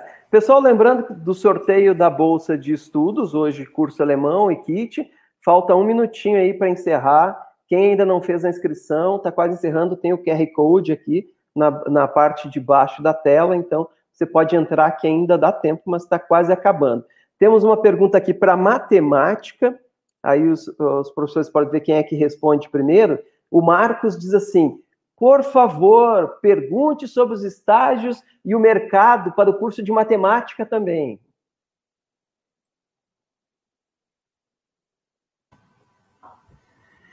Uh, então, em relação à matemática na licenciatura, né, o mercado de trabalho prioritário são as escolas, né, as escolas de educação básica.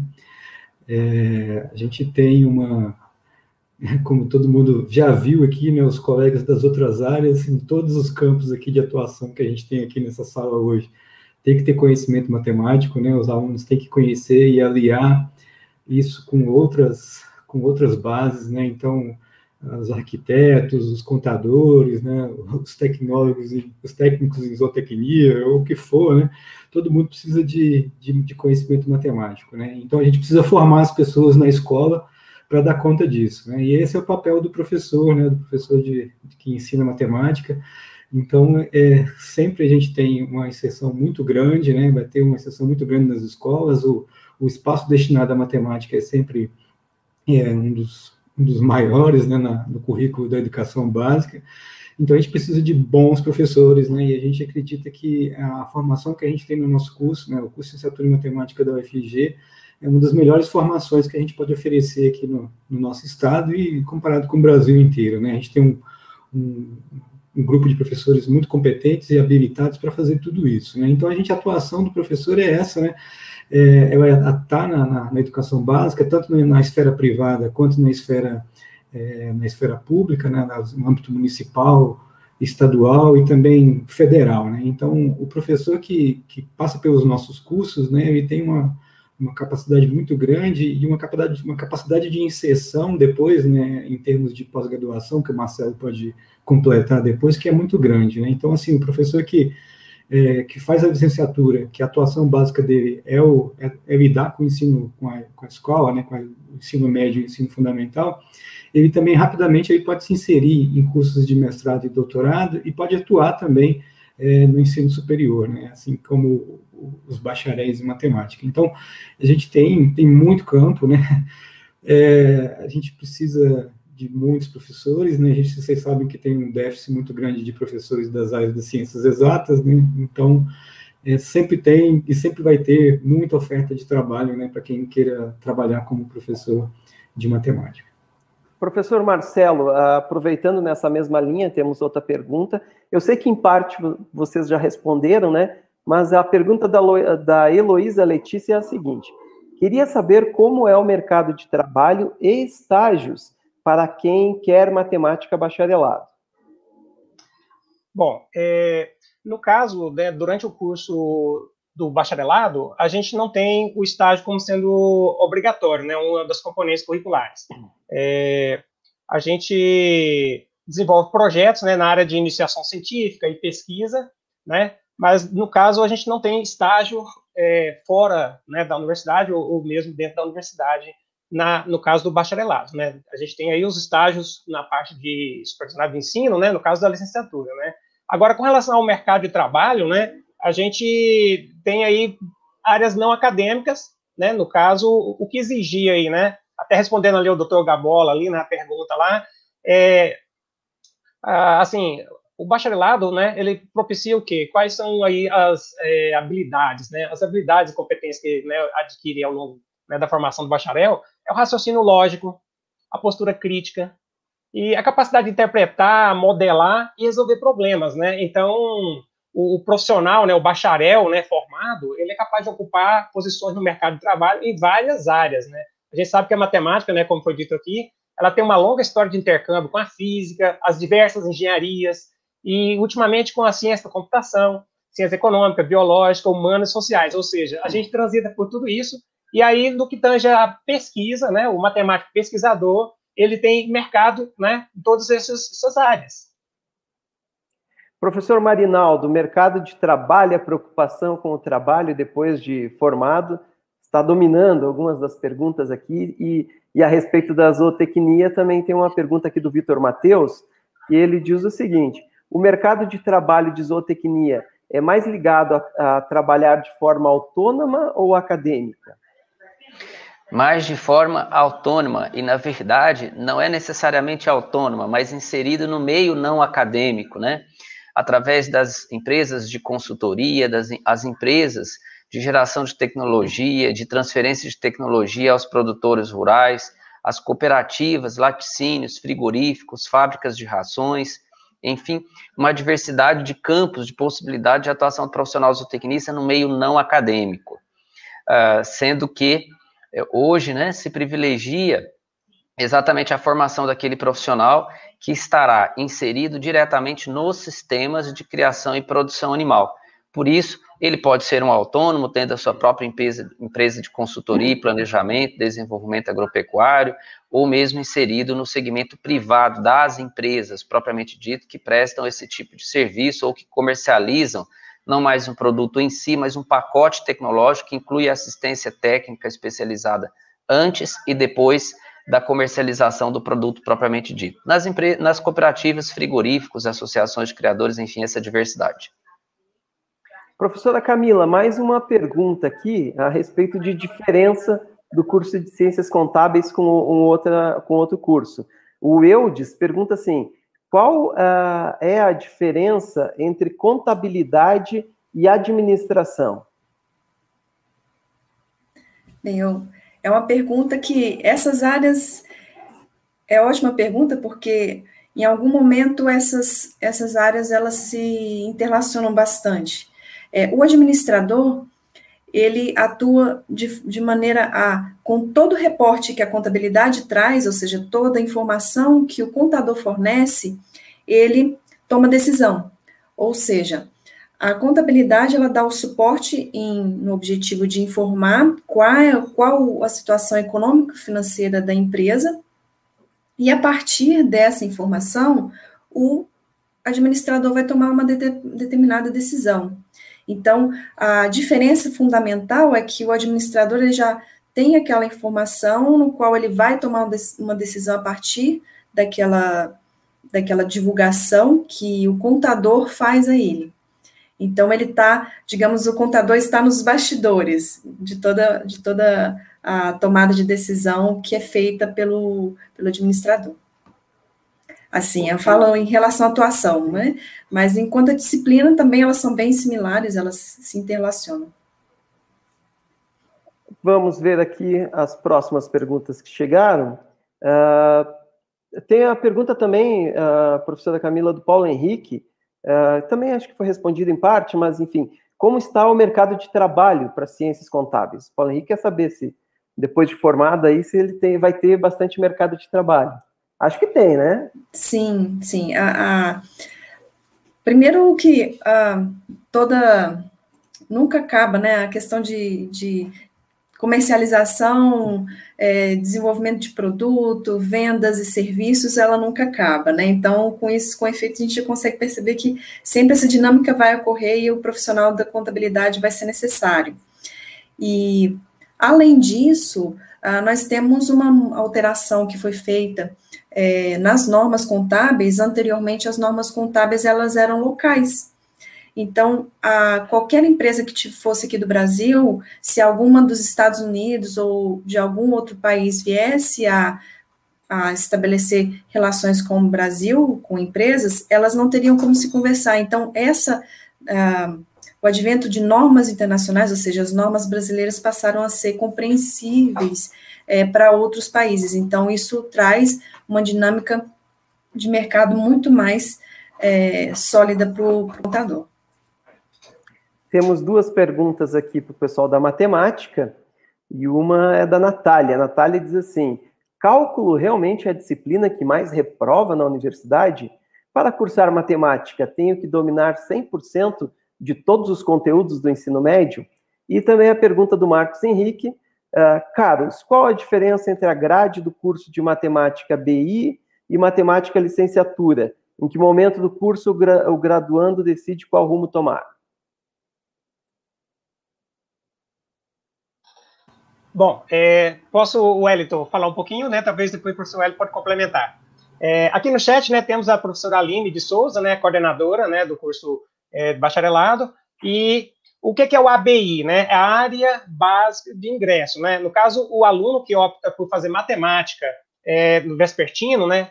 Ele ingressa e tem aí o primeiro e o segundo semestre com disciplinas é, comuns, tanto a licenciatura quanto o bacharelado, e aí ele pode experimentar e ver o que está mais no sangue, que ele gosta mais aí, né? Se é na parte de ir para o ensino, é, educação, aí ele tem no terceiro semestre fazer a opção pela licenciatura. Né? Agora, caso ele se identifique ali com a pesquisa, a iniciação científica, matemática pura, aí ele faz a opção pelo bacharelado e assim segue o curso, né? Isso para quem faz à tarde. À noite é só licenciatura, né, professor Wellington? Então, à noite são aí, é, já, já não tem opção, já entra como licenciatura, né? Então, uh, eu só, só dizer, complementando o seguinte, que matemática dá para formar em três anos, ou seja, seis semestres é o mínimo, e o máximo é de 14 semestres, que são sete anos, é o prazo aí.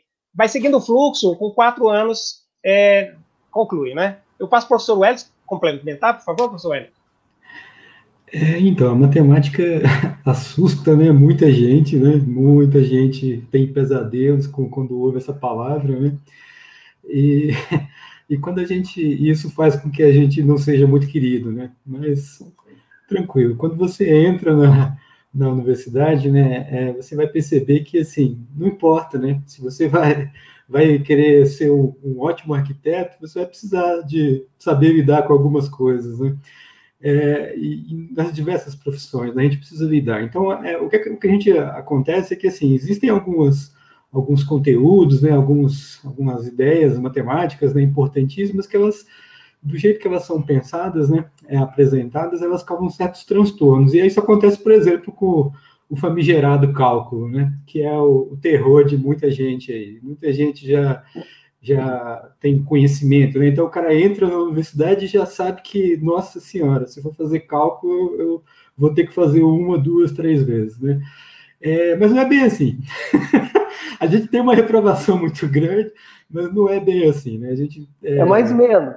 É, a gente tem uma algo que é, que é, que é, que é vinculado à, à, licenciatura em matemática, que é algo que, que, a gente chama de educação matemática, que é um campo, né, um campo de atuação chamado educação matemática. Na educação matemática, o licenciado ele aprende, né, ele estuda e se defronta com muitos conhecimentos que ajudam a pensar nessas situações, né, para a gente lidar com respostas, para lidar com, com, com conhecimentos que sejam necessários para a gente minimizar essas dificuldades. Né? Então, um licenciado que sai do, do, nosso curso, ele não é só o cara que, que sabe matemática, mas ele é o cara que sabe pensar e organizar o ensino de matemática. Então, ele é o cara que consegue é, é, entender que para ensinar cálculo, para ensinar geometria, para ensinar qualquer tipo de conhecimento relacionado à matemática, não basta só ser o cara que resolve problemas. Ele tem que saber matemática, né? Porque ele tem que ensinar e a gente só ensina alguma coisa que a gente sabe. Não é?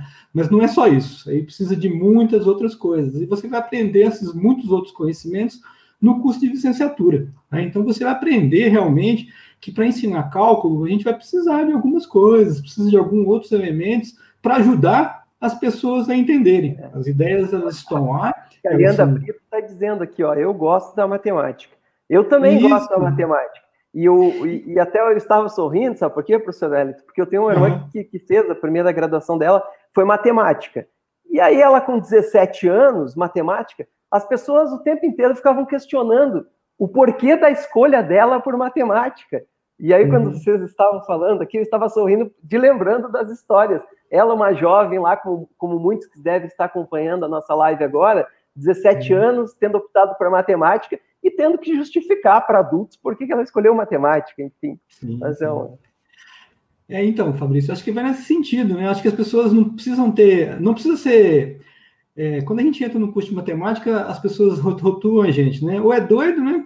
Ou é muito inteligente, não é? Então, é, melhor ficar com muito inteligente, né? com certeza. Mas é, a gente é, tem que entender que não, precisa, não estamos atrás de gênios, né? não precisa ser gênio para entrar na matemática, você vai aprender a fazer as coisas, né? Então, assim, se você tem uma certa facilidade né, no ensino médio, ajuda, mas ajuda em tudo. Se você não sabe ler, vai, atrapalhar de qualquer jeito. Então, assim, você precisa é, não precisa ser gênio, não precisa ser resolvedor de exercício, mas a pessoa que sabe pensar. A gente quer na universidade pessoas que sabem pensar, que sabem pensar criticamente, que desenvolvam uma análise, sabe, ponderada sobre as coisas. A gente precisa de gente assim. E aí, um curso, no curso de matemática, você vai aprender que muitas das coisas que vocês vivenciaram durante o ensino médio, né, elas foram apresentadas de uma forma um pouco equivocada em algumas situações. Você vai ver na licenciatura que puxa, poderia ter, ter aprendido assim. Né? Então, é nessa perspectiva que a gente é, oferece condições, você não precisa ser gênio para entrar na matemática, basta querer estudar, basta querer entrar na universidade que vai, a gente vai ajudar você a se tornar o melhor professor de matemática que você possa ser. Boas dicas, professor. Temos uma pergunta aqui para a zootecnia. Professor Marinaldo, Ana Clara pergunta: qual é a área mais procurada dentro da zootecnia? Nutrição e melhoramento animal são as áreas de maior interesse dos profissionais zootecnistas. A, a que uh, o senhor medida... atribui? Pelo próprio perfil do, de atuação do profissional, que é estar dentro das propriedades, que é gerar conhecimento para é, levar a termo a criação dos animais. E necessariamente, para que haja a produção dos produtos de origem animal, leite, ovo, carne, mel, faz-se necessária a alimentação adequada dos animais, faz necessário aperfeiçoamento dos nossos rebanhos, das nossas espécies animais, para que se tenha essa possibilidade de criação cada vez mais tecnicamente correta. Por isso, o melhoramento genético está diretamente inserido dentro né, da atividade do profissional zootecnista. Então, as três áreas que eu diria assim fundamentais: nutrição, melhoramento e reprodução animal. Ok, eu tenho um aviso aqui sobre o sorteio. A Juliana nos avisa que a, que a lista numerada de quem vai participar do sorteio já está disponível no site, né? Ou seja, todo, todo, todo mundo que fez a inscrição tem um número lá. Então é bom que você já veja o seu número para saber quando sair o número lá, sei lá, se você é o, o número. Não vou chutar nenhum número, depois vai que sai o número que eu chutei aqui, vamos dizer que é que é marmelada, não vou me comprometer. Tem um número lá, né? Tem o seu nome e um número, e aí vai ser feito sorteio. A gente já está eh, encaminhando, então, para o final, porque a gente tem esse sorteio para realizar, né? faltando aí 14 minutos para o encerramento da, desse, desse nosso primeiro dia do Espaço das Profissões, falando sobre os cursos, nossa primeira manhã. Então, eu vou deixar um, um minuto aí para cada professor para falar o, o que acha importante sobre o curso, dar um recado final, começando pelo professor Fernando Melo, da Arquitetura e Urbanismo. Bom, pessoal, é, eu acho que para encerrar aqui né, o nosso, nosso encontro, nossa troca aqui, nossas falas, eu acho que sobre arquitetura, é, é importante colocar, eu acho que é importante que vocês tenham em mente, como eu já mencionei, o, o colega aqui, Pedro, Pedro Oliveira também mencionou, eu acho que a arquitetura, ela trabalha, né, num universo muito ampliado, a gente tem muitas possibilidades aí de atuação profissional, visto que a gente lida com esse objeto aí, com essa, esse lugar que é bastante complexo, que é a cidade. Então, acho que a dica aí para vocês que têm interesse aí pelo curso de arquitetura é sempre pensar, é, avaliar como é que é a cidade que a gente vive hoje. Você tem problema, você detecta que tem problema a hora que você vai pegar um ônibus, a hora que você está andando pela rua, você detecta problemas na sua casa, você detecta problemas assim, numa escala ampliada. O curso de arquitetura, de modo geral, ele vem estudar isso, essas questões do nosso dia a dia, do nosso cotidiano, algumas parecem mais corriqueiras, outras mais complexas, mas a gente lida com isso. E aí a gente forma, na verdade, profissionais para lidar com isso. E aí a gente, eu citei situações menores, mas a gente tem situações mais complexas, desigualdades sociais muito demarcadas aí dentro das nossas cidades, muitos problemas que isso que a gente observa relacionado a isso.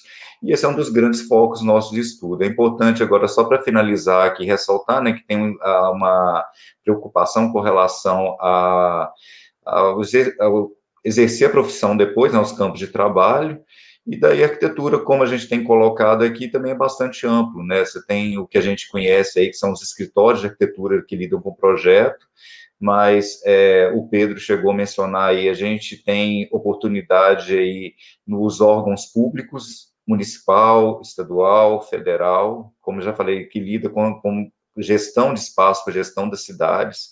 A gente tem oportunidades aí em empresas privadas, principalmente as que lidam no campo aí de materiais, de que lidam com construção civil, e ainda um campo que é necessário diante da dinâmica que a gente tem nas nossas cidades, o campo da pesquisa.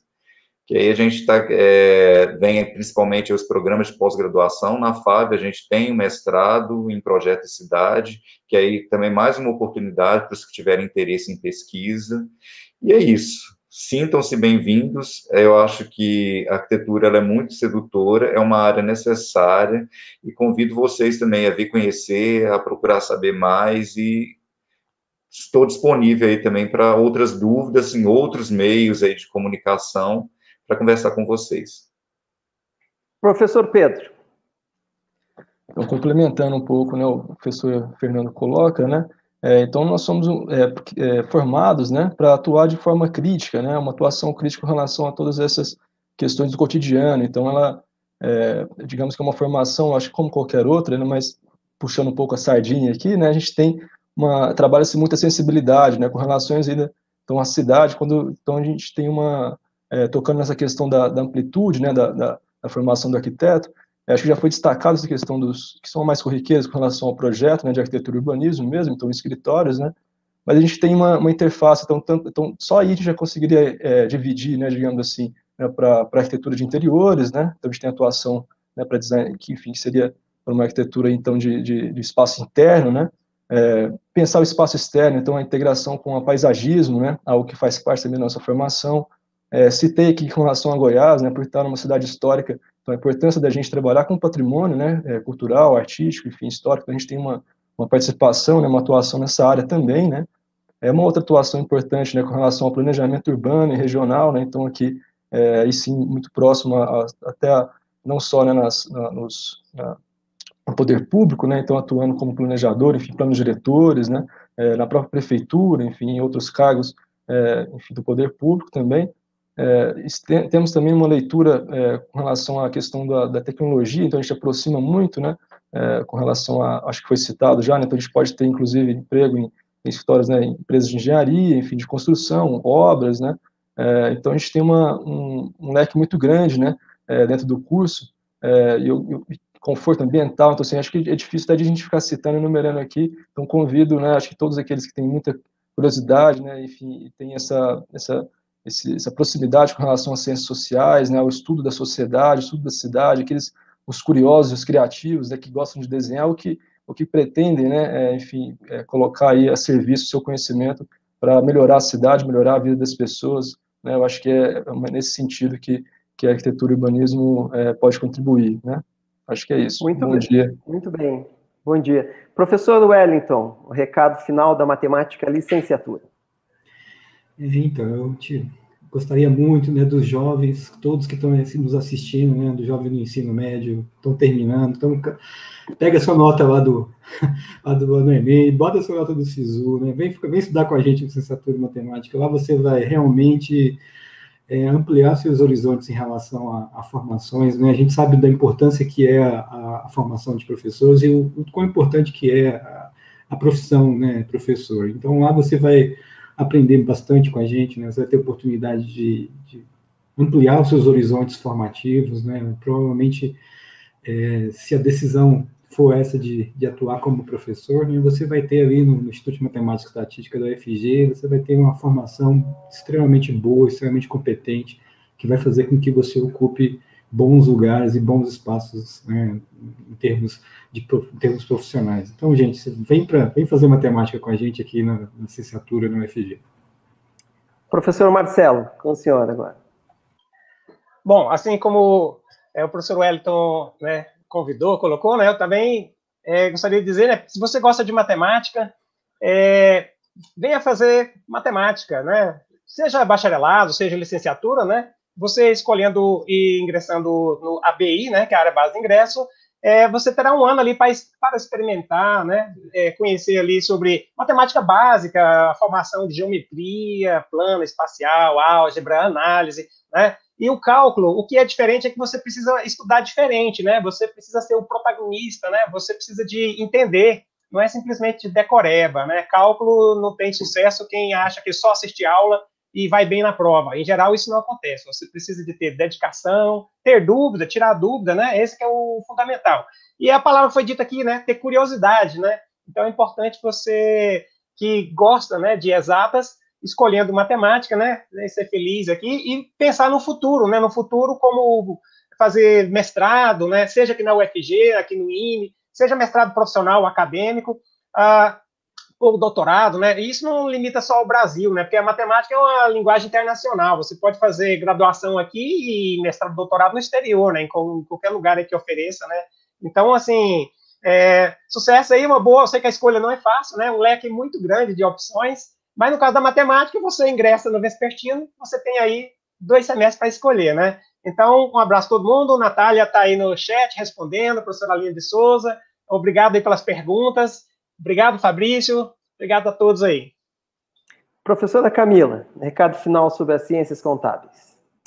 Bem, meu recado final é só, nosso curso tem quatro anos e meio, o turno matutino, o turno noturno, então, quem já tiver é, às vezes trabalhando queira se aperfeiçoar também, a gente tem disponível o curso noturno. E lembrando que essas mudanças tecnológicas que estão vindo aí, a automatização, a automatização, foi até a pergunta de um, de acho que do Ariel aqui, é, dessa questão da automatização, não é algo que, que seja, ah, de alguma forma, vá pagar a profissão, porque como a gente, como eu acabei de apresentando lá, nós temos hoje normas internacionais na contabilidade.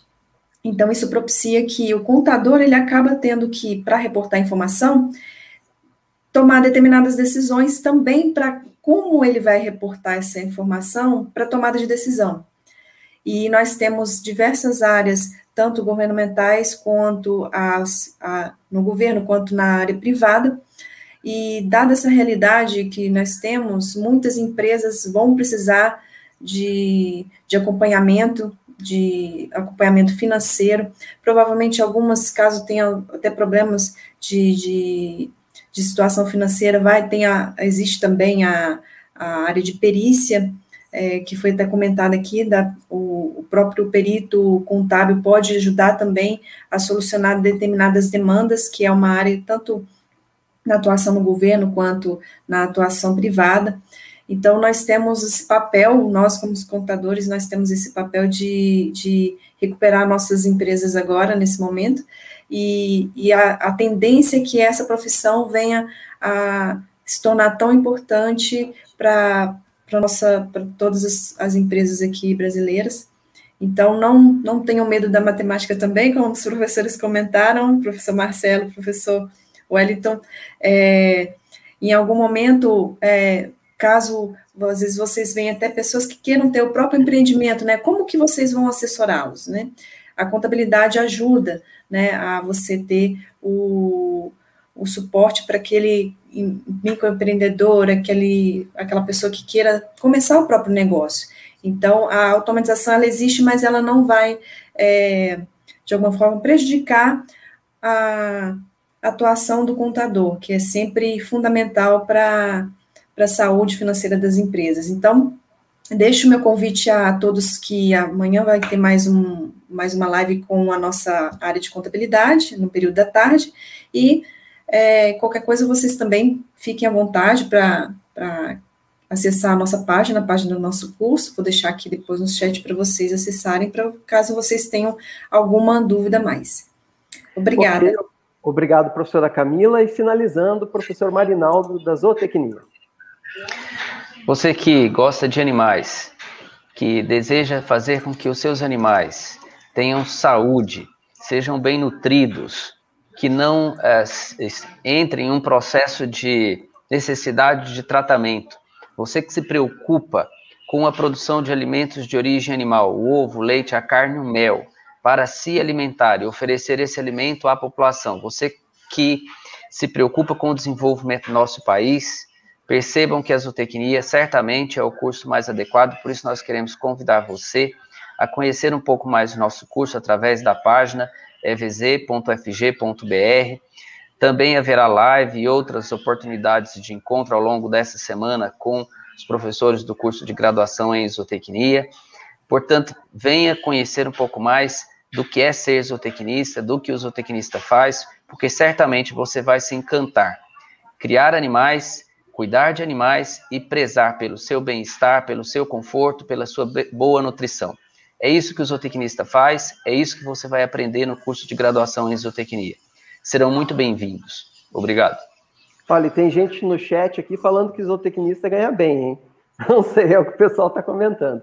Mas, professores, muito obrigado pela participação de vocês, com certeza colaboraram no melhor entendimento sobre os cursos, né? E até qualquer hora. Agora eu vou fazer aqui tchau para vocês e vamos finalizar agora com o sorteio uh, do curso de alemão. Vamos ver quem é que vai terminar amanhã falando. Então, Juliana Queiroz, vou convocar aqui a Juliana agora para fazer o sorteio. Juliana, explica rapidinho como vai funcionar.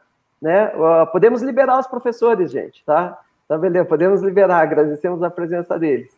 O... Tchau, gente. Obrigada. Só, só a Rayane não, Rayane você fica aqui, tá? para nos ajudar no sorteio. Juliana, tudo com você, explica Bom dia, rapidinho e, e, pode tocar o sorteio aí. Gente, olha, o, a gente teve o sorteio, ele é só para estudantes da educação básica, ensino médio. Ele vale para estudantes que completam 15 anos esse ano acima, então o estudante tem que ser nascido a partir de 2006. Eu fiz os cálculos, porque eu não sabia. Tive que usar uma calculadora aqui, rápida. É, 2006 acima. Então, assim, a partir do momento que a gente sortear, eu vou olhar a data de nascimento da pessoa, que eu já deixei uma lista separada com essa data, para ver se ela está dentro da. Juliana, desse... eu tenho uma ah. dúvida.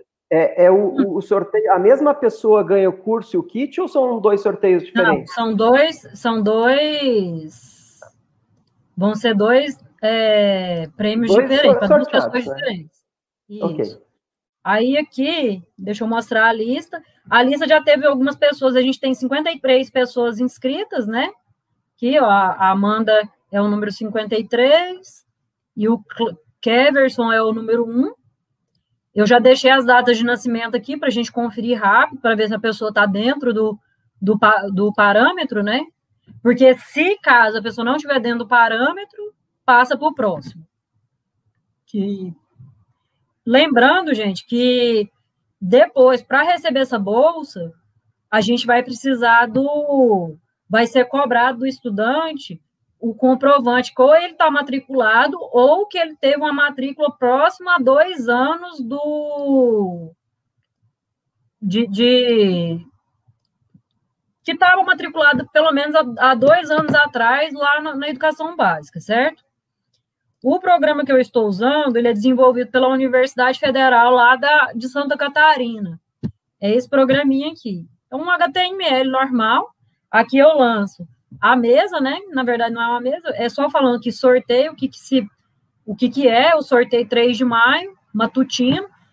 A gente vai ter um, um sorteio vespertino também, que é hoje é o, também uma bolsa de alemão, na parte da tarde, nas lives da tarde, que são pela, pelo é, as lives que são transmitidas pela, pela TV UFG. É, a, é, esse sorteio específico vai ser feito pela UFG oficial, para ter um ao vivo gravado, e vai seguir o mesmo barco. A gente vai abrir também uma lista, vai ser divulgada essa lista. Quem quiser tiver interesse pode, pode se inscrever e tal. Aí aqui eu coloquei o total de estu estudantes que estão aptos, que são 53, e aqui o total de kits, né? Sendo que o primeiro prêmio é a bolsa de alemão e o segundo prêmio é o kit Pro, é o kit ProEC UFG, que contém a caneca, a agenda, a caneta, o PIN, a pasta e mais outras coisas lá. Aí agora que eu vou gerar a lista, eu vou gerar essa lista só uma vez, certo? Então, sorteio agora. Isso. Foi, Foi. gerado aqui o 52 e o, e o 31. Primeiro prêmio, quem ganhou a... A, a, a bolsa de alemão. A, a bolsa, de, bolsa alemão de alemão é o número foi... 52 que é? A número 52, a Ângela Cardoso. Ângela que Cardoso. Que está dentro do padrão. De Abreu. Parabéns, Ângela. Você vai aprender alemão. E agora, quem ganhou o kit ProEC? Número 31. É o número 31. Cadê o número 31? Eliel. Não, não, 31 é Ana Carla Viegas Garcia. Não, aqui, ó. Número 31. Ah, desculpa, desculpa. Eu que eu estava olhando a, a, Não olhei é, o número. Vale esse númerozinho coluna, aqui. Né? Tá. Eliel. Eliel Enon Borba Machado. Que também está dentro, ó, 2003. Tá, e como que o pessoal vai fazer então para retirar, ter acesso a, aos prêmios, Juliana? A gente tem o, os, os contatos, né, que eles cadastraram, a gente vai entrar em contato com eles por telefone ou por e-mail. E a, Aí, tipo, no caso, no caso do kit é tranquilo, porque a gente entra em contato, aí a questão da, da gente combinar como que vai ser a questão. A questão da bolsa, a gente vai entrar em contato e explicar direitinho como que a qual que, que é a pessoa pode fazer inscrição. O, é, Juliana, como ela entra em contato. Eu vou te pedir um favor novamente, porque eu vi no chat que o pessoal também fez a mesma confusão que eu da, ah. do, do número, né? Foi o 52 e 31. Só mostrar de novo a Sim. coluna onde está, porque eu também olhei a primeira. Deixa eu voltar aqui, gente, mostrar para vocês. Peraí. Isso, só, só para a gente deixar de forma bem clara, né?